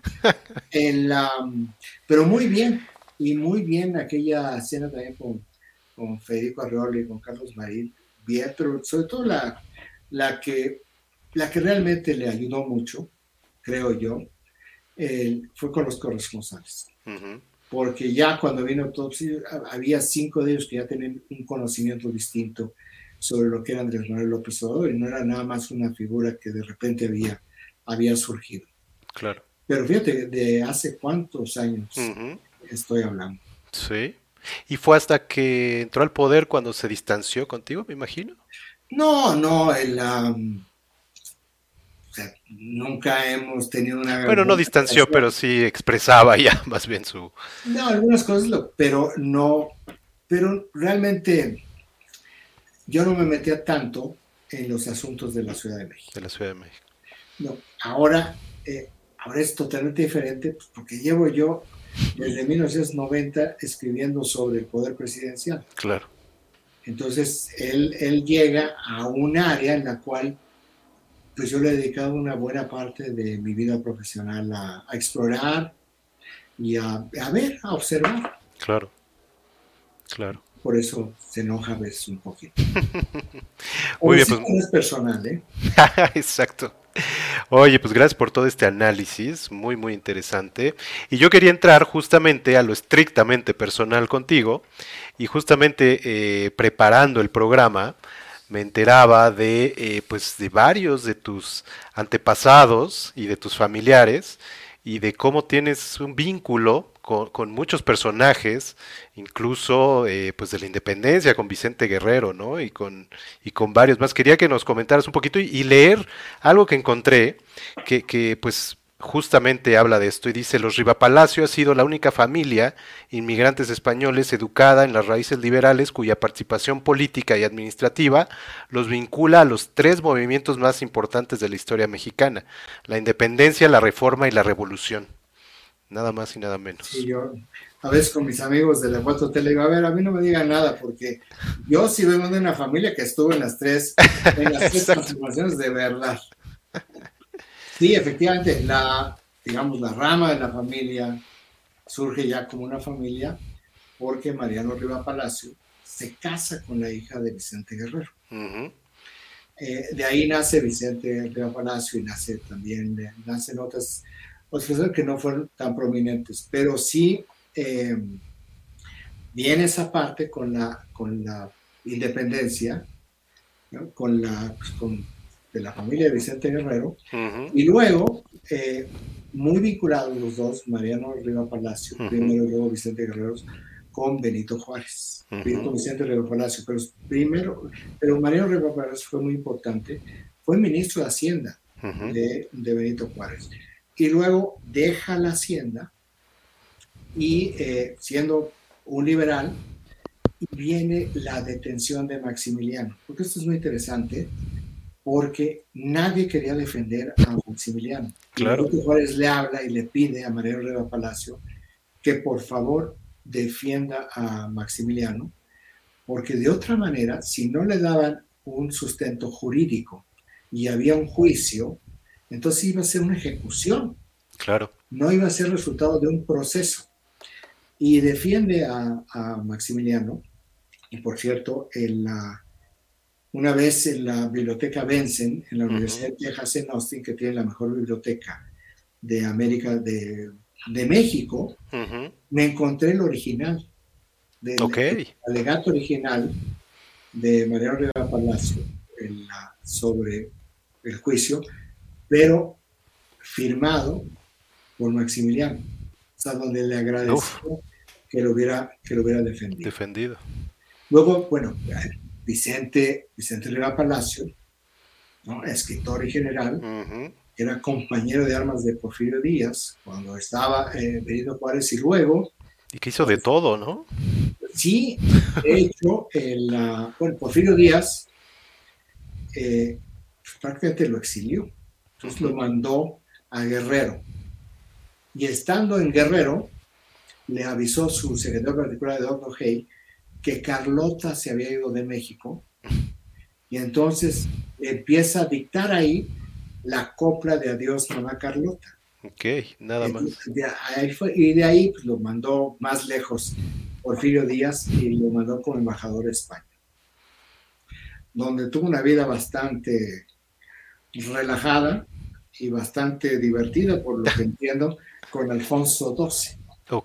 El bisabuelo del rey Felipe VII, si, si no me equivoco. Y bueno, digamos, esa es la parte del siglo, del siglo XIX de la familia. Ya pues después eh, decía Carlos Han que los Río Palacio no eran una familia, sino una plaga. tenía, tenía, tenía alguna, alguna razón. Muy vinculados a lo largo de toda la historia. Es una familia que tiene pues se va para 200 años aquí, Me, mezclada mucho con abogados y con políticos. Totalmente. Pues qué interesante. Oye, te quería preguntar, ¿cuándo eh, pues nace tu interés por el periodismo? A los ocho años. ¿En serio? Hice mi primer periódico recortando Excelsior. ¿Cómo crees?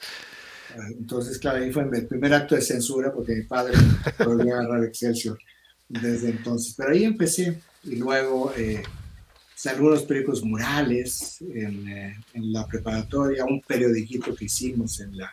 ¿Y de dónde vino de, de, el interés así primario de...? Pues fíjate que no sé.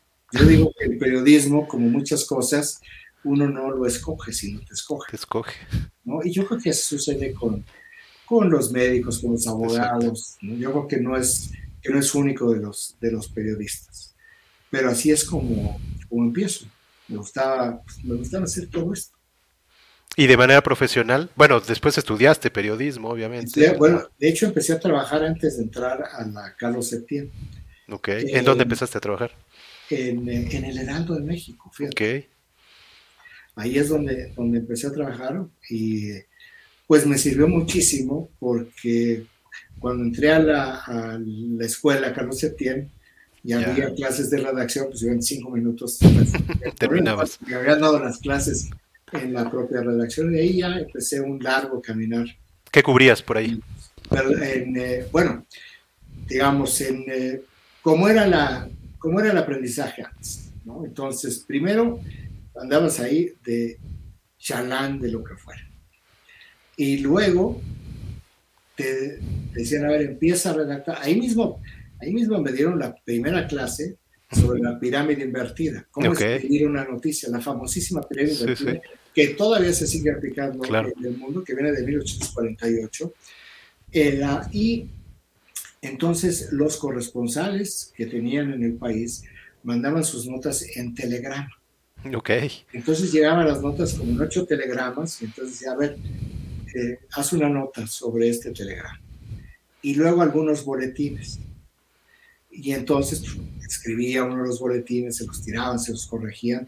Y ya que más o menos eh, veían que podía escribir una nota, entonces lo que hacían era, te dejaban la guardia matutina. Ok.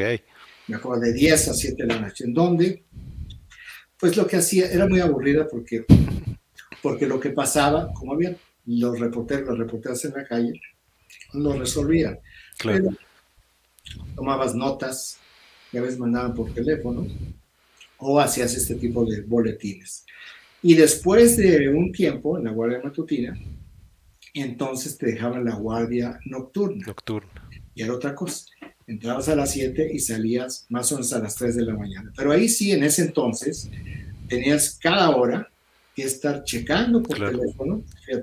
Era la policía judicial, para ver si no había nada. Bomberos, por si había un incendio y también eh, la Cruz Roja, y también, fíjate lo que se decía antes, la, eh, el aeropuerto. Ok.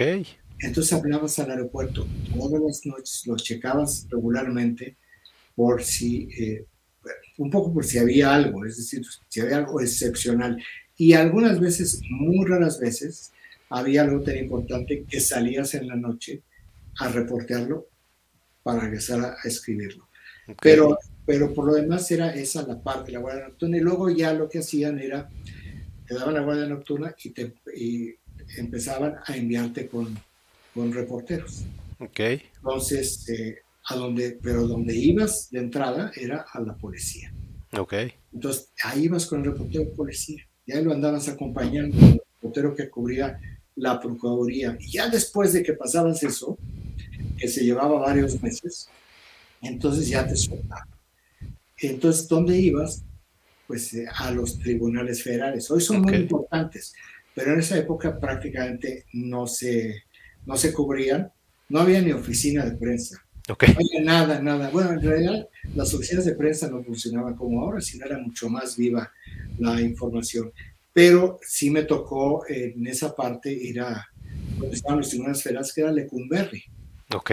No sé si me acuerdo de algunas audiencias con las guerrillas de los 70. Ahí fue, la verdad es que fue una gran, gran eh, experiencia, eh, de la cual, pues, yo siempre voy a estar agradecido a todo ese periódico, sobre todo a todos estos reporteros, reporteros que muy generosamente me ayudaron y me dieron esas primeras lecciones de periodismo claro. antes de entrar a la escuela. Fíjate. Y después del Heraldo, ¿A dónde vas? del Heraldo eh, fui al Sol de México. Ok. Y fíjate que en el Sol de México lo que hice fue trabajar durante dos años y fracción en, en deportes. ¿En serio? La parte más feliz de mi vida, ¿eh?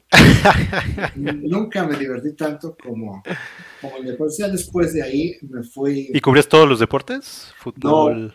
No, no básicamente, no, en fútbol, pues, fútbol estaban los estrellas. Sí, claro, claro. Como sigue siendo.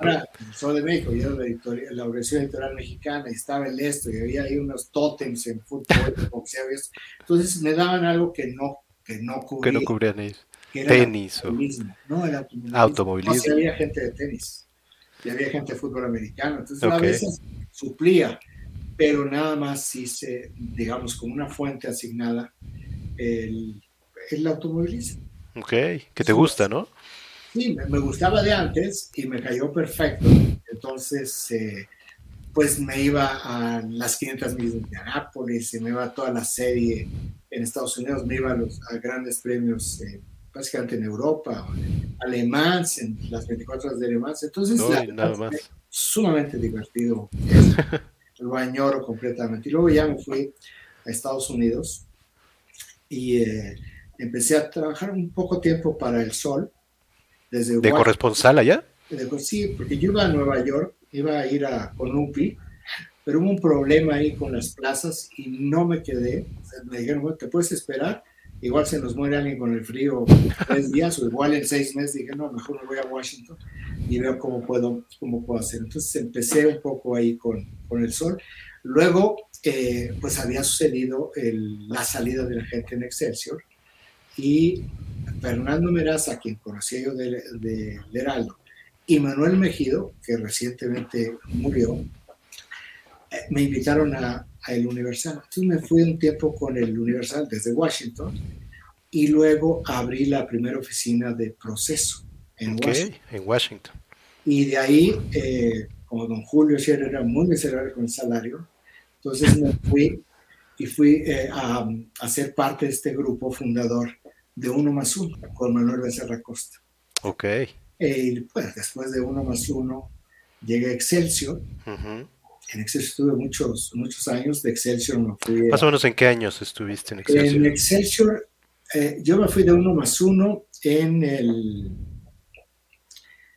Eh, más o menos en el 81. Ok. 81, principios de 81. Y estuve en Excelsior hasta diciembre del 88, que fui a dirigir Notimex. Que ahí en Excelsior es donde conoces a Manuel Buendía, me imagino. No, lo conocí desde antes. Me lo presentó Rafael Cardona cuando estábamos en uno más uno. Y don Manuel estaba en ese momento en El Sol de México. Okay. Escribía ahí su columna en El Sol de México. Y ahí es donde yo conocí a Manuel Buendía.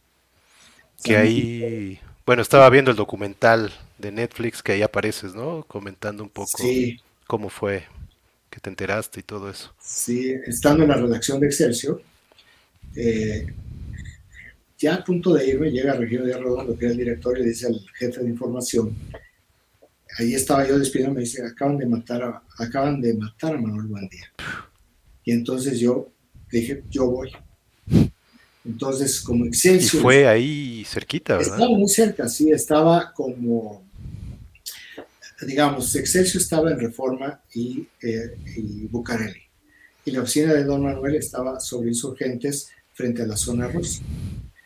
Entonces, eh, pues yo lo que hice es agarrar el automóvil, me fui rapidísimo como pude y me estacioné encima de la banqueta, lo dejé en una esquina, realmente nada. Llegué, ahí vi el, ni siquiera me quise detener en el cuerpo de Don Manuel para verlo lo que hice fue empezar a platicar con toda la gente que, que, estaba alrededor. Ahí, apenas estaba llegando el Ministerio Público, bueno, no había llegado el Ministerio Público, eh, realmente, entonces el cuerpo todo estaba ahí, eh, todavía estaba la gente. Su asistente creo que llegó por ahí, ¿no? Bueno, Juan Bautista, es que Juan Bautista bajó con él, iba a sacar unas fotocopias, y él iba con él cuando le dispararon.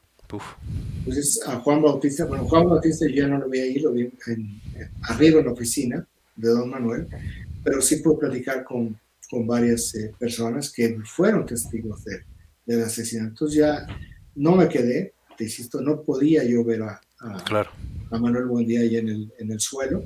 Estaba cubierto ya, pero, pero no, ya no, no podía. Fíjate, 15 días antes habíamos cenado en un restaurante que siempre iba, las Mercedes, que estaba en la zona rosa. Fíjate. Y, eh, me acuerdo que terminamos de cenar, íbamos caminando, eh, y le digo, oiga, don Manuel, yo voy a cruzar la calle, porque venir con ustedes es un peligro. ¿En serio? Dice, no, dice, mira, él, siempre traía una pistola. Dice, no, por eso yo aquí traigo una pistola, porque el día, el día que alguien me me quiera matar, yo, me lo, yo también le voy a disparar. Bueno, el asesino de Buen Día sabía perfectamente que tenía una pistola porque lo que hizo fue la espalda, ¿no? le secó por la espalda y le bajó la gabardina a mitad de los brazos. Es una técnica que solo las personas, policías o militares, lo saben. Para inmovilizar. Y te inmoviliza, no te puedes mover. Y ahí le disparó cinco tiros. A quemar ropa. A quemar ropa. Ahí murió, murió ahí en la calle. Qué complicado, ¿no? Y de ahí para acá, pues ha sido país para los periodistas difícil, ¿no?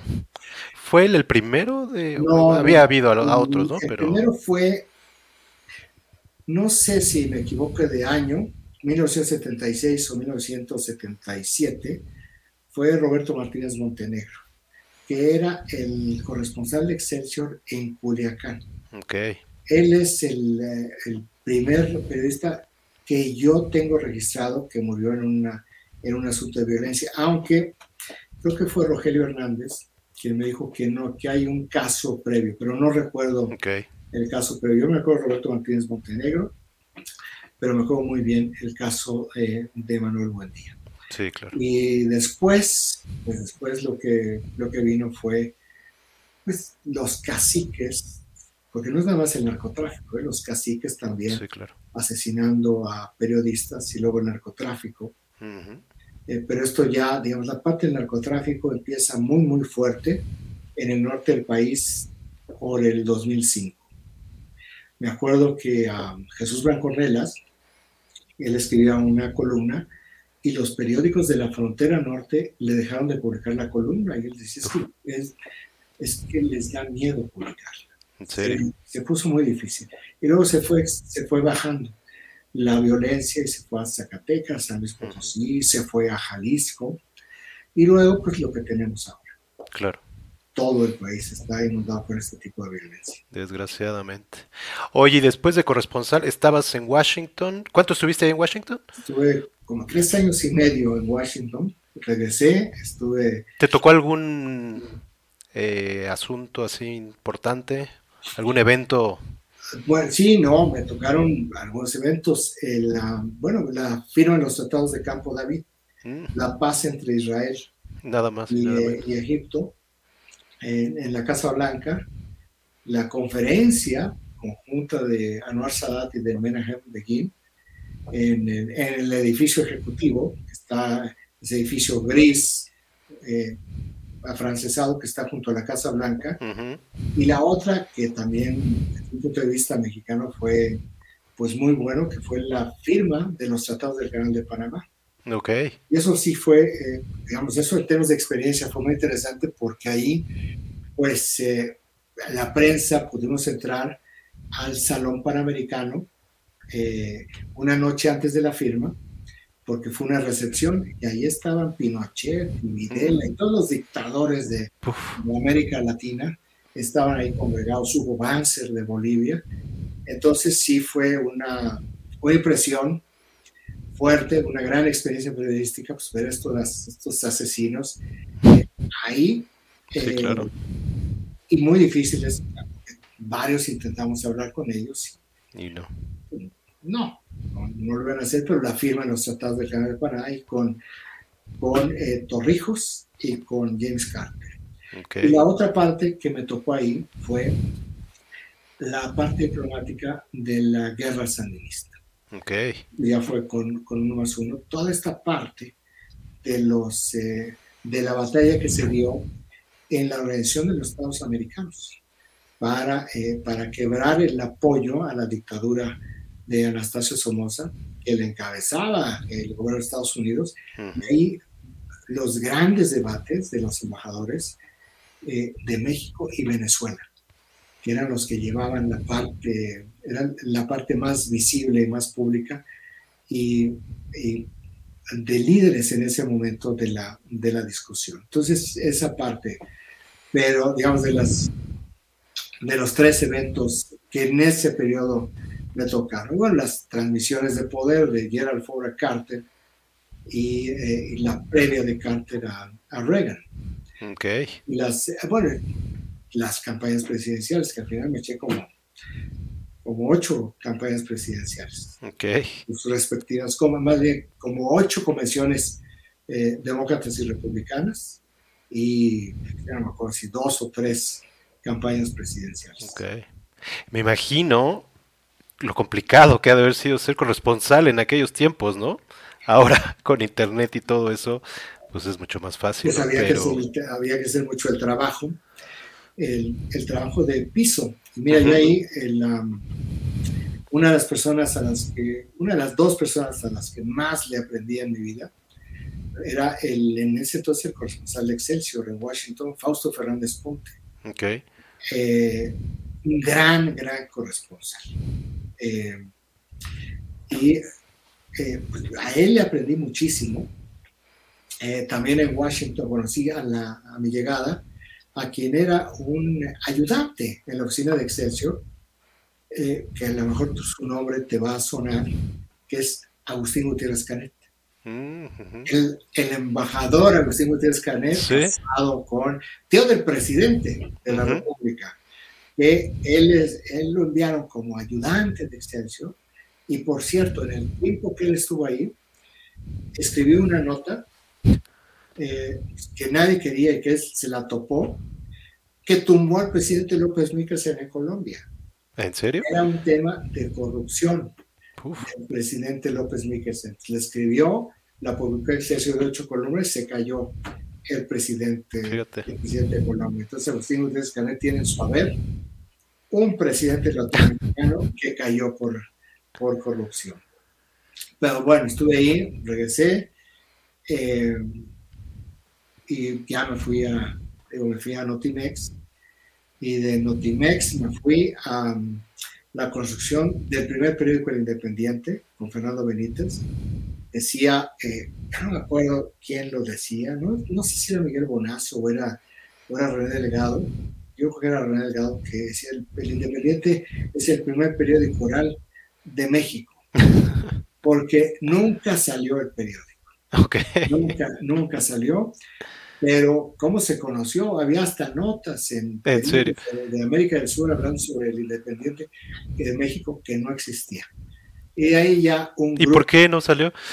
Porque era Javier Moreno Valle quien estaba encabezando y era eh, Miguel Bonazo y estaban, estaban un poco empecinados en que querían un periódico en formato en tabloide berlinés. El tabloide berlinés es precioso. Es un tabloide como, es como el de Le Monde, eh, como el que como el, el, que tenía Le Figaro, como el que tenía Die nada más que ese tipo de, de, rotativa pues no existía en México. Okay. Entonces decían, pues vamos a buscarlos. Pues nunca, nunca salió por ese tipo de cosas. Nos fuimos varios que estaban en el proyecto, nos dividimos ahí en el proyecto. Algunos se fueron, eh, algunos se quedaron con Miguel Bonazo, Miguel Gómez Leiva, que iba a ser el coeditor de Ciudad, Okay. Delgado era el, editor de política eh, y Ciro era el editor de ciudad. Pero, por ejemplo, René Delgado, Enrique Quintana, que es hoy en día el editor del financiero, nos fuimos a tratar de hacer un semanario que, eh, que se iba a llamar el Marcapaso, un semanario tipo el Village Voice de Nueva York, okay. que hicimos muy rápido la parte del diseño editorial y y no funcionó en lo que no sabíamos eh, hacer, que era y de dónde vamos a sacar los fondos. Entonces terminamos eh, yendo al financiero, eh, los tres, y del financiero, René y Enrique Quintana se fueron muy rápido a la, a la Fundación de Reforma. De Reforma. Yo llegué unos dos meses después a Reforma. Ya para entonces en el financiero eh, ya, ya estaban trabajando conmigo Ciro, Ciro estaba ahí, Rosana Fuentes, Ignacio Rodríguez Reina, que es uno de los inspiradores de Quinto Elemento.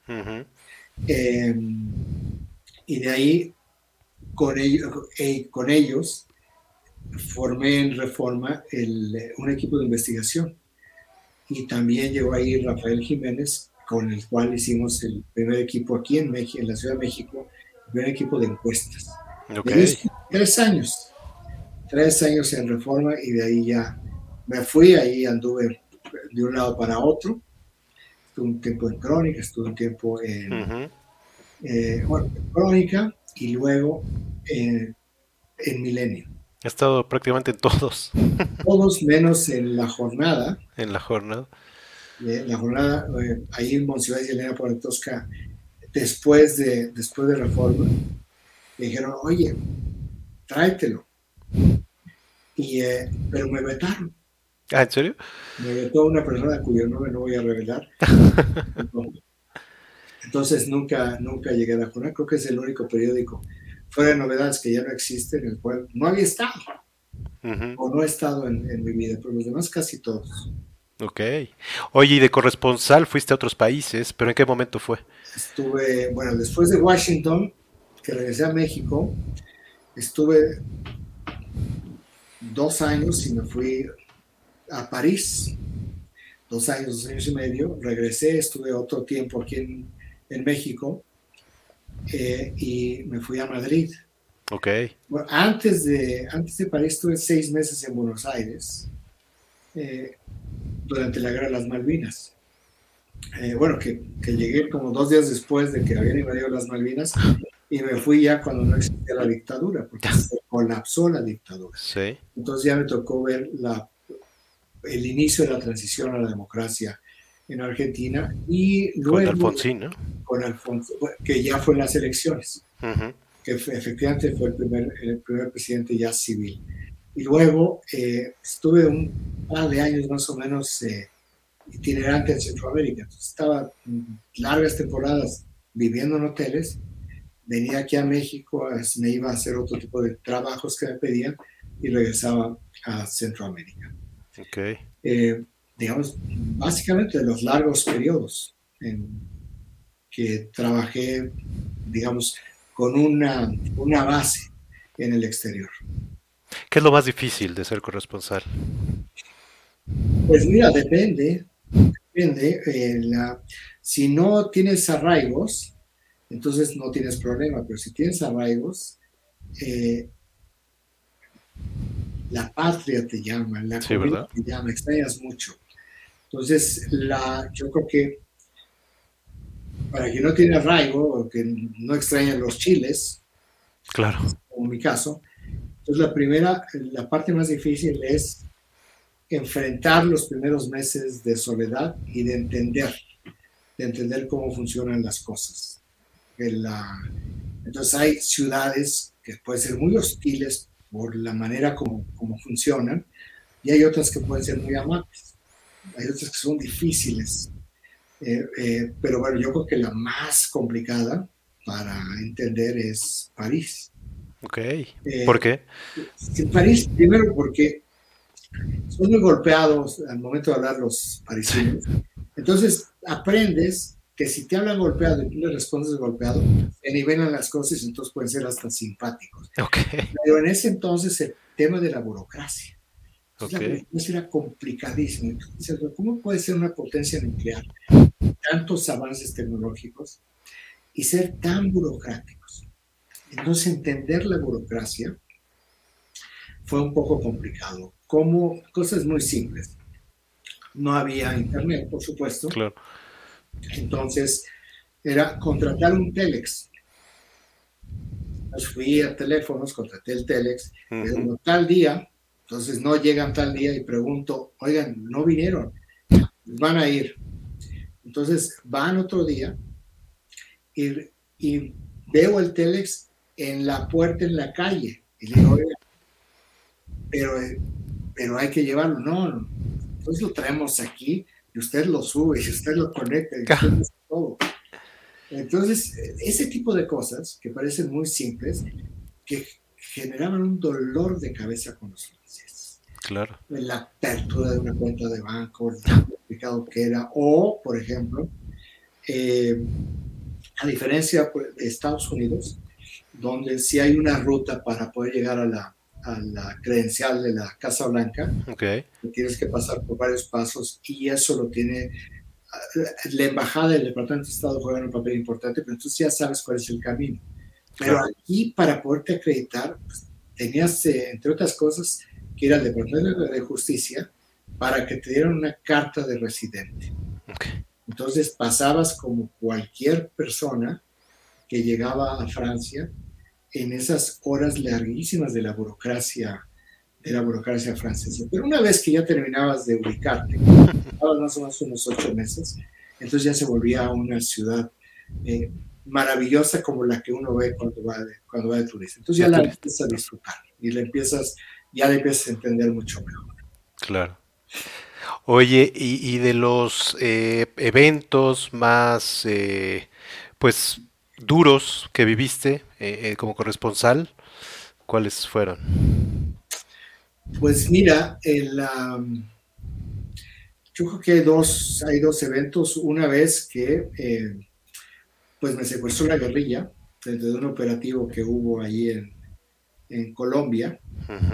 Eh, que claro, cuando sales y sales completo es que buena experiencia tuve. Sí, claro. bueno, pues que yo tengo muy buenas agencias de viajes, pero yo creo que la, la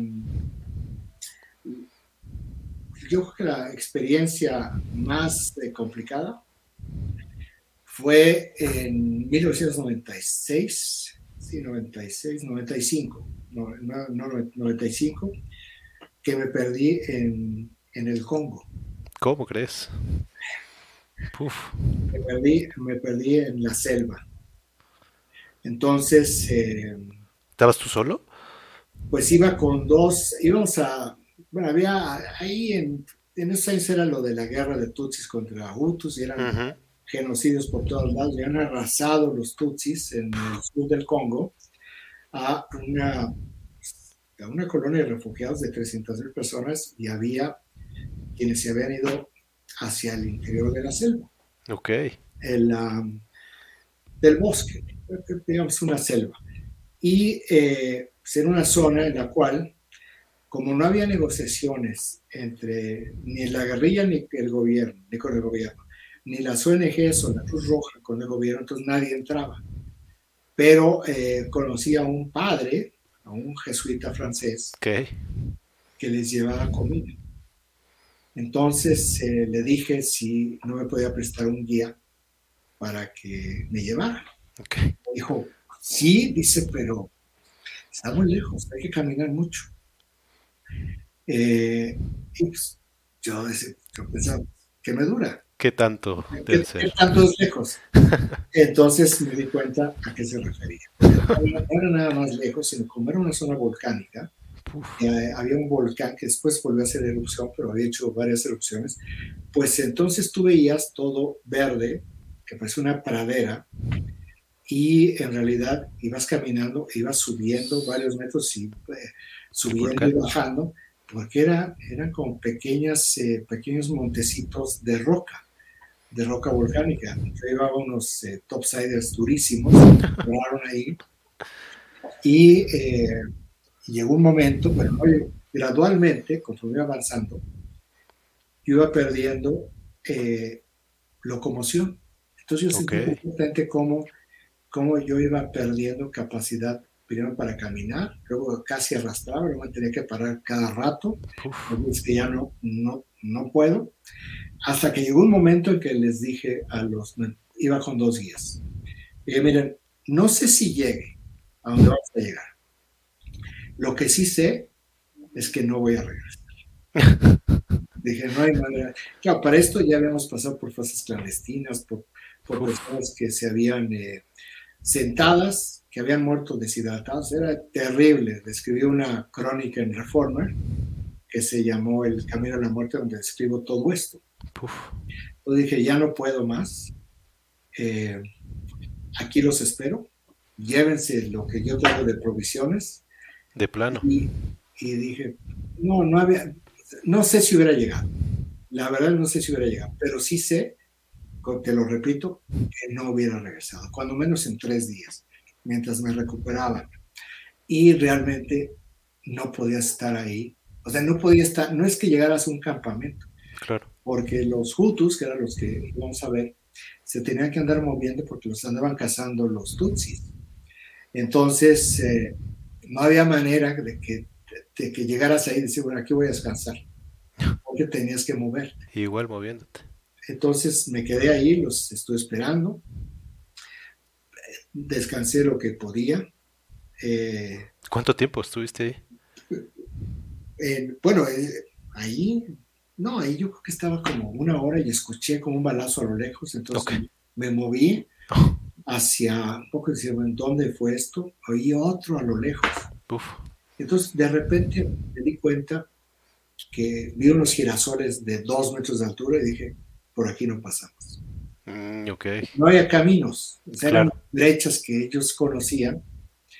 Eh, y ahí dije que ahora sí que hago. Dije, seguramente van a venir a buscar. No me voy a mover. Pues pasaron las horas. Eh, yo estaba ya teniendo estas alucinaciones. Me imagino. Me paré, empezó a oscurecer, dije, me van a venir a buscar. Pues nunca llegaron a buscarme. Pues me quedé la noche, el frío, bueno, el frío era impresionante. Y en la noche, eh, porque era, era octubre, noviembre, no me acuerdo bien, es una zona a 2.600 metros de altura. Entonces en las noches se hacía frío. ¿no? es el, ese es el corazón verde de África. Es donde, en esa, toda esa zona es donde se recrean los paisajes de Tarzán. Estaba arrasado. Esa es una, eh, una, es una zona de los gorilas de pecho blanco. Okay. que comparte con Ruanda. Y claro, pues los gorilas, que son más inteligentes que todos, se fueron, se fueron al norte. Pero en la noche, cuando yo oía moverse la maleza, pues eh, lo que pensaba era, ahí vienen los tutsis, a ver si no me traen las cabezas de los, porque ya ves que los tutsis eh, y los le cortaban la cabeza a la gente y jugaban fútbol con ella. Todavía lo pude alcanzar a ver en, Ruanda, en Kigali. Pero el, primero dije, dije, las cabezas. Dije, que no me vayan a traer las cabezas. Bueno, porque la siguiente va a ser la mía. Claro. Y, eh, y luego pues, no pasaba nada, salvo un, un, hilo de frío que me recorría el cuerpo muy extraño, que nunca había sentido, nunca he vuelto a sentir. Y después decía, los animales. Claro. Claro, lo que yo no sé es que los animales habían huido de la violencia. Estaba todo eso arrasado. Total, así pasó la noche, pero el frío el frío lo que hizo fue que tuviera yo convulsiones. Yo ya no tenía control de mi cuerpo, yo nada más brincaba del frío. Yo dije, es que no puedo quedarme otra noche, porque otra noche no la voy a... Ya no no la, no la va a aguantar. Pensé, pues lo que tengo es, lo, tengo que salir de aquí. Moverte, ¿no? Y tengo que moverme. Entonces, estaba en un volcán activo, el estaba allí en Goma, el volcán Virunga, que después hizo un documental de él, eh, del Parque Nacional Virunga. Ahí está en, Netflix. Está. Ok. Y eh, dije, bueno, si yo camino, tenía una inclinación, y yo sabía que si caminaba en paralelo, llegaba yo a los lagos, unos lagos que comparte Ruanda y el Congo, y por ahí se va uno a, a Burundi, por el otro lado se va uno a Uganda. Y entonces, si camino recto, en paralelo a, la, a esta inclinación del volcán, voy a llegar a los lagos, a los grandes lagos y, para, llegar a los grandes lagos se cruzaba una pequeña carretera, que es la que iba hacia Burundi. Y entonces si voy, pero tengo que ir exactamente en la paralela, entonces tampoco puedo esperar a que sea de día. Claro. Entonces, pero para empezar a caminar, primero tuve que esperar a ver un poco cómo estaba el, el terreno, porque además los tutsis sembraron de minas. Uy, Entonces eran unas minas que no te mataban, pero te dejaban, o sea, lo que hacían era que te volaban, las piernas para que ellos pudieran ir a rematar. Entonces era para ver y para ver por dónde había, por dónde estaba la maleza totalmente aplastada y había todavía huellas de que alguien había pasado, porque por aquí iba a ser más seguro. Claro. Y así empecé a, caminar eh, el, sin agua, cada dos, tres minutos me paraba, me sacaba las agujetas eh, y me exprimía el agua en, la boca. Decía, bueno, pues, tengo, que ver, agua. Y eh, amaneció, ya era de día, y entonces vi un cerro a mi izquierda que me pareció que era un cerro que habíamos visto en nuestra entrada. Ok. Y, eh, y había dicho, ¿quieres quiere estar ahí porque yo veía algunas personas, me decían, son aborígenes. Ok. Nada más que para llegar al cerro que estaba como a 200 metros de donde yo estaba, de nuevo, todo se veía verde, digo, es que aquí no se ve nada, no voy a encontrarme en una mina, Una mina. y aquí me quedo. Entonces, claro, ya vi por qué no había nada, porque esto que te mencionaba de los montes de lava, pues eran mucho más profundos. Entonces bajaba unos 5 metros y subía, y entonces esos 200 metros, no sé cuántas horas me demoré. Y a lo lejos, ya cuando crucé, a lo lejos vi a una familia de aborígenes. Entonces lo que hice fue apresurar el paso para tratar de alcanzarlos y me desplomé. Ah, de plano. Yo no sé, ahí, yo no sé qué pasó, cuánto tiempo estuve ahí, pero cuando levanté los ojos tenía la familia eh, frente ¿En a mí. serio? Entonces, como soy políglota y sabía tres palabras en suajili, lo que hice fue decirles hola, de Yambo.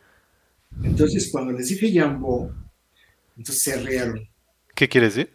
Es hola. Ah, hola, hola. Y luego les, les pedí agua. Entonces, la palabra agua que la usan también para galletas, que es como un sinónimo, es mai. Ok. Entonces les dije, mai. Entonces me dieron el agua de su hijo. ¿En serio? Eh, y bueno, yo al beber, con músculos, todos eh, tiesos, lo que pasaba era que me temblaban y me bañaba. Pues ellos me sacaron. Ellos terminaron de sacarme de la sed. ¿A dónde te llevaron? Entonces me llevaron al campamento que habían arrasado, en donde me crucé ya con Baltasar, que era uno de los guías, Ok. que me empieza a regañar, le digo, Baltasar, estoy vivo, vámonos. Claro, lo menos que quiero es que me regañen. Ya, ya. Sí, dime lo que quieras, pero vamos. Qué impresión. ¿No escribiste algún libro de eso? Eh, todo lo, lo cuento en tercera persona. Ok. Hay cosas que no cuento, pero eh, que me estaba dando hipotermia, por ejemplo, que revisaron los médicos y los dijeron, pues nada más porque caminó, Claro. porque si no hubiera perdido el dedo, cuando menos. Pero te digo, en esa parte hay un par de textos en donde, no en tercera, en tercera persona, no personal, no en primera, sí cuento y voy narrando cómo se pierde la locomoción y toda esta, toda esta parte. Yo creo que esa es la parte eh, la más importante de mi vida, porque ahí sí era No, bueno. no había, no había forma de, de nada, absolutamente de nada. Y es un poco, eh, pues lo que puede ser uno capaz de hacer cuando se trata de sobrevivir. Claro. Entonces yo realmente, pues eh, agradezco mucho haber tenido esta oportunidad de haber llegado a ese extremo y que, que haya podido yo salir, salir Claro. de ahí con vida. Entonces, por mucho, por mucho, la mejor experiencia de mi vida, porque me estoy contando. Exacto. Qué impresión. Oye, tenemos aquí algunos comentarios de Ana Paula, de Hugo Amador. eh, muy buena entrevista. Saludos desde la Sultana del Norte. los- nos ve. Patricia Peregrina, interesante entrevista. Beatriz dice qué interesante trayectoria. eh, ya no le gustaría retomar la parte deportiva. Bueno, se van a reír de mí, pero es cierto. En el 2005-2006, en el Universal, Roberto Roque era el director, y le dije, le dije, oye, Roberto, háganme corresponsal de Fórmula 1. Ok. Me dice, se atacó de la risa. Le dije, te estoy en serio. Háganme corresponsal para las clases de automovilismo. Nunca me la creyó. Todavía hace como, no me acuerdo, como dos años, a Manuel Arroyo, dueño del, del financiero, le dije, oye, cambio todo, cambio mi reino Mi reino por un... por la Fórmula 1. También se atacó de la risa. Y pues, mírame. Diles que es en Sigo serio. escribiendo, sigo, sigo escribiendo estrictamente personal. Pero Y en me encantaría. Mira, pues a ver si pronto que escuchen esto. Ya se los dije directamente. Exacto. Por ahí Otón, Rafael dice excelente entrevistado y entrevista. Y Javier Urrutia, excelente entre, entrevista. Me gusta leer a Raimundo. Felicidades. muchas gracias. Oye, ya por último tema, gracias por, por compartir esto, impresionante. Ya nada más quería eh, pues tocar lo de tu último libro, tu más reciente libro de Colosio, muy interesante. Eh, y bueno, cuando ve uno un, libro publicado en estos momentos de Colosio, sí como que es un poco raro, pero bueno, tu hipótesis muy, muy interesante que incluso se vincula, ¿no? Con, con estos tiempos. Platícanos un poquito de, del sí, libro. El, este, que es Colosio, es crónica de un proyecto transeccional frustrado, ¿no? que es un poco la, la hipótesis del libro, es cómo Colosio fue construido eh, por Salinas, incluso hay ahí una, de una entrevista que tuve con Salinas, eh, que después de como cuatro o cinco veces que le hice la misma pregunta de diferente manera, eh, me contestó, porque era, la pregunta era, ¿en qué momento pensó en Colosio? que por cierto, nunca había dicho eso, había dicho otras cosas. Y me sorprendió mucho cuando me dijo, el mismo día en que yo supe que iba a ser candidato a la presidencia. Fíjate. Dije, bueno, entonces Colosio era eh, para él un proyecto de larguísimo plazo. Entonces, cómo lo fue construyendo, que es lo que, lo que se va narrando en el libro, cómo lo fue construyendo, cómo fue moviendo las cosas para que Colosio, cómo fue resolviendo los conflictos con Camacho, eh, cómo, lo fue, cómo lo fue puliendo eh, para que Colosio hiciera lo que él no pudo hacer, que era la reforma política.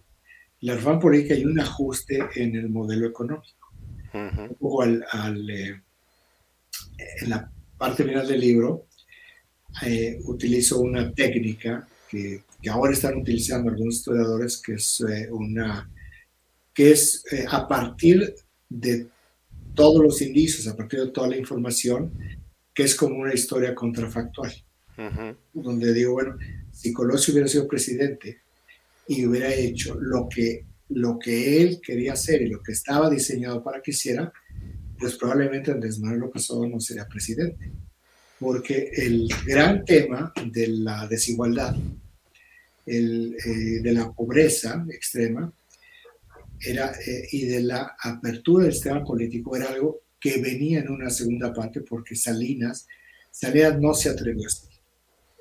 No se atrevió porque vio lo que sucedió en la Unión Soviética, que ahí viene explicado en el libro, donde hizo la glasnost, la reforma política, y la perestroika, que era la reforma económica al mismo tiempo, y se colapsó la Unión Soviética y desapareció la, la Unión Soviética. Entonces no se atrevió a hacer esa parte después de las elecciones del 91 donde arrasó el PRI pero sí se caminó a que Colosio fuera el presidente. Y lo que, digamos, este es parte de ese trayecto.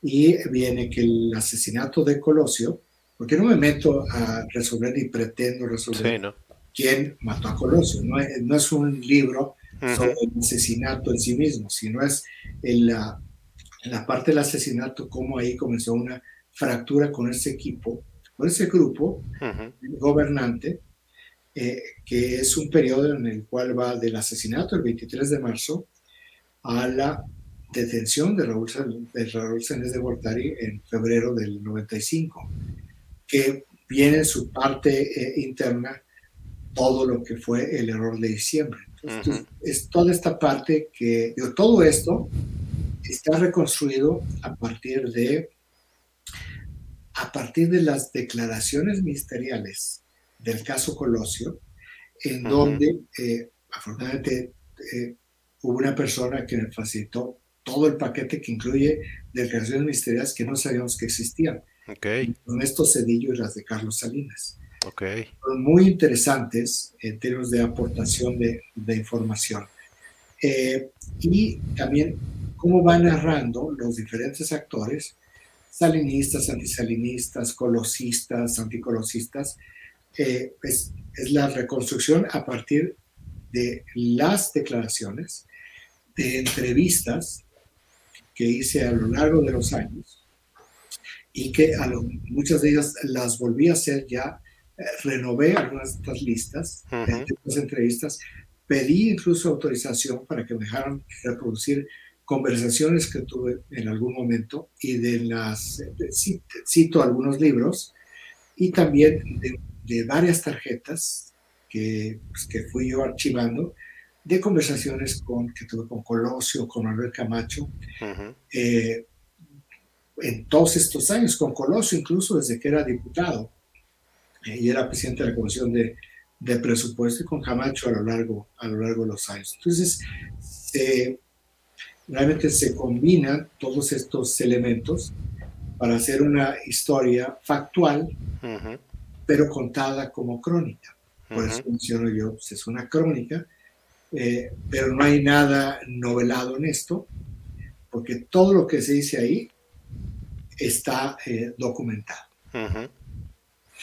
Sí, muy bien escrito y además incorporas ahí los discursos, ¿no? Como complemento. Ah, claro, es un análisis cuantitativo cualitativo de los informes de Salinas y el discurso de Colosio el 6 de marzo. Es un poco como para probar que en realidad Salinas era más avanzado en términos políticos y sociales que Colosio. Y Colosio era más un hombre de partido que el propio Salinas. Entonces ahí se ve, cuando ve uno los discursos eh, vistos de esta manera, como está eh, presentado, los discursos de Salinas y el discurso de Colosio, con las nubes de palabras, pues ve perfectamente esta línea de continuidad, porque esa es la otra gran hipótesis, que el discurso 6 de marzo no fue de ruptura, sino fue de continuidad. Esto lo escribí en Reforma después del discurso, pero como una interpretación, pero ahora ya con toda la documentación, sí se puede probar que fue un discurso de continuidad, donde cambió, por completamente, cambió completamente la forma como lo presentó, el ritmo, y esta parte del ritmo, la estructura, es muy interesante la declaración ministerial de Cedillo, porque él describe muy bien cómo se construyó ese discurso. Y ese discurso es, fue el discurso mejor, mejor construido hasta ese momento. Se, se corrió en grupos de enfoque por párrafos, por párrafos los grupos de enfoque. Entonces se ve claramente en dónde iban a tener mucho éxito, en donde no iban a tener tanto éxito, y cómo se nutrió de, de muchas ideas de empresas, autoridades especializadas e incluso de sugerencias de, de, una consultora alemana para la elaboración de este discurso. Entonces es, eh, es el discurso original de Colosio lo que motivó este libro, que después fue creciendo en otras cosas, okay. por, eh, que fue en algún momento una, mi test de maestría, a partir del análisis solamente del discurso de Colosio, por un libro que leí en 1992 de Gary Wills, que es sobre el discurso, es Lincoln en Gettysburg. Ese discurso de Lincoln, eh, tres días después de esa batalla en Gettysburg, donde murieron 50 mil soldados del sur y del norte, que es un discurso de 243 palabras, por eso me impresionó tanto, en la cual Lincoln eh, hace dos cosas fundamentales. Una, le habla a todos y sobre todo a los que murieron, sin importar que eran del norte o del sur. Esa parte del discurso es lo que ayudó, históricamente ya analizado, ayudó a que Estados Unidos no se partiera, sino que hubiera un cemento de cuestión derivado del discurso de Lincoln. Y ahí viene una frase en el discurso que le hemos escuchado en las mañaneras que de Lincoln, que por cierto no era una frase de él, era de su socio de despacho antes de ser presidente, que era un gobierno del pueblo por el pueblo para el pueblo, que es el mm, fundamento de la democracia moderna como la conocemos. Claro. Pero de ahí viene todo. Mira, qué interesante. Oye, ya por último, ¿quién ganó y quién perdió con el asesinato de Colosio? Pues eh, perdieron todos, todos, y cuando digo todos, perdió el país también. Eh, y pues nos metió en una, pues en una dinámica de choque, ¿no? Al morir Colosio, que era el, digamos, el gozne entre, entre dos, entre un grupo de tecnócratas yo no les llamo neoliberales, sino un grupo de tecnócratas que los tecnócratas no son un grupo homogéneo, los neoliberales no son uno solo. Entonces, Salinas y Cedillo, tecnócratas o neoliberales en el lenguaje del presidente López Obrador, tenían diferentes maneras de aplicarlo, de, verlo. Cuando uno ve los programas sociales de Andrés Manuel Obrador, son los programas sociales de Carlos Salinas. Cuando uno ve todo este despliegue que tiene a través de los delegados y los eh, servidores de la nación, son las son los núcleos de solidaridad que tenía a su cargo Carlos Rojas en aquel entonces, eh, con la aplicación de los programas sociales, no, el, no, la, no en la medición, eh, en la medición y en la manera como transfiere recursos el presidente López Obrador se parece más al PAN que al PRI. Pero, digamos, Salinas decía, tiene que haber una parte, una parte posterior al modelo económico, que era la parte de la regulación que se tenía que regular. Y Cedillo lo que hizo fue la desregulación. Entonces, Cedillo es realmente quien crea monopolios. El monopolio de Telmex, el monopolio de la, del maíz, de la tortilla, por no tener las regulaciones. Entonces, ese, esa parte reguladora eh, del gobierno en el mercado desaparece.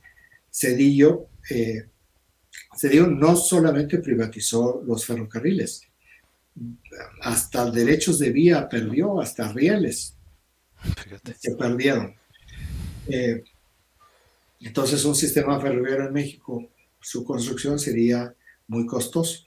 Claro. Aunque parte del tren Maya está haciendo sobre esos viejos de, vía que, que, había, que había desde Porfirio Díaz. Pero bueno, entonces se partió un grupo se partió la, y el asesinato pues impidió cuando menos tener la posibilidad, porque ya es retórico que digamos, eh, que hablemos eh, como si eso fuera cierto, la posibilidad de que hubiera un ajuste en el modelo, en el modelo económico, este modelo que llaman neoliberal, que resolviera la inequidad que se generó aquí y en todo el mundo.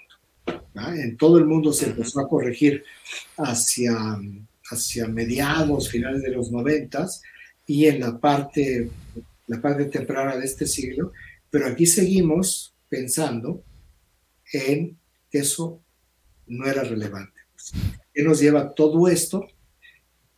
A que el presidente sea Andrés Manuel López Obrador, que busque, que busque resolver esta desigualdad. Yo en lo personal creo que la forma como lo está haciendo no, pero el principio estoy absolutamente de acuerdo con él. Claro. Muy bien. Pues muy interesante tu libro. Eh, cuenta todos estos, pues este tiempo que era donde los demonios estaban sueltos, ¿no? Exactamente, eh, aquella frase de Mario Ruiz Massieu. Pero sí pasaron muchas cosas que ahí describes justamente. Eh, muy interesante. Muchas felicidades por el libro y, bueno, terminamos. Muchísimas gracias de verdad por este tiempo y más sabiendo que estás pues movido con todo lo que traes.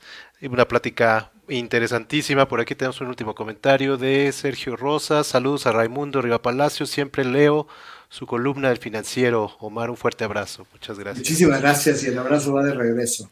Igualmente, y de verdad, muchísimas gracias. Muy, muy interesante esto que compartiste de allá de, de lo que viviste como corresponsal. Eh, qué barbaridad, qué impresionante. Felicidades por toda tu trayectoria. Y bueno, te seguimos, ahora sí que te seguimos siguiendo. Muchísimas gracias. Muchísimas gracias, Omar. Y un abrazo a Irene, que fue ahí el vínculo con nosotros. Se lo agradezco muchísimo y bueno, un saludo. Y bueno, estén pendientes para la próxima semana, la, la próxima entrevista. Muchas gracias, gracias Raimundo. Gracias a todos, muchas gracias. Gracias a ti.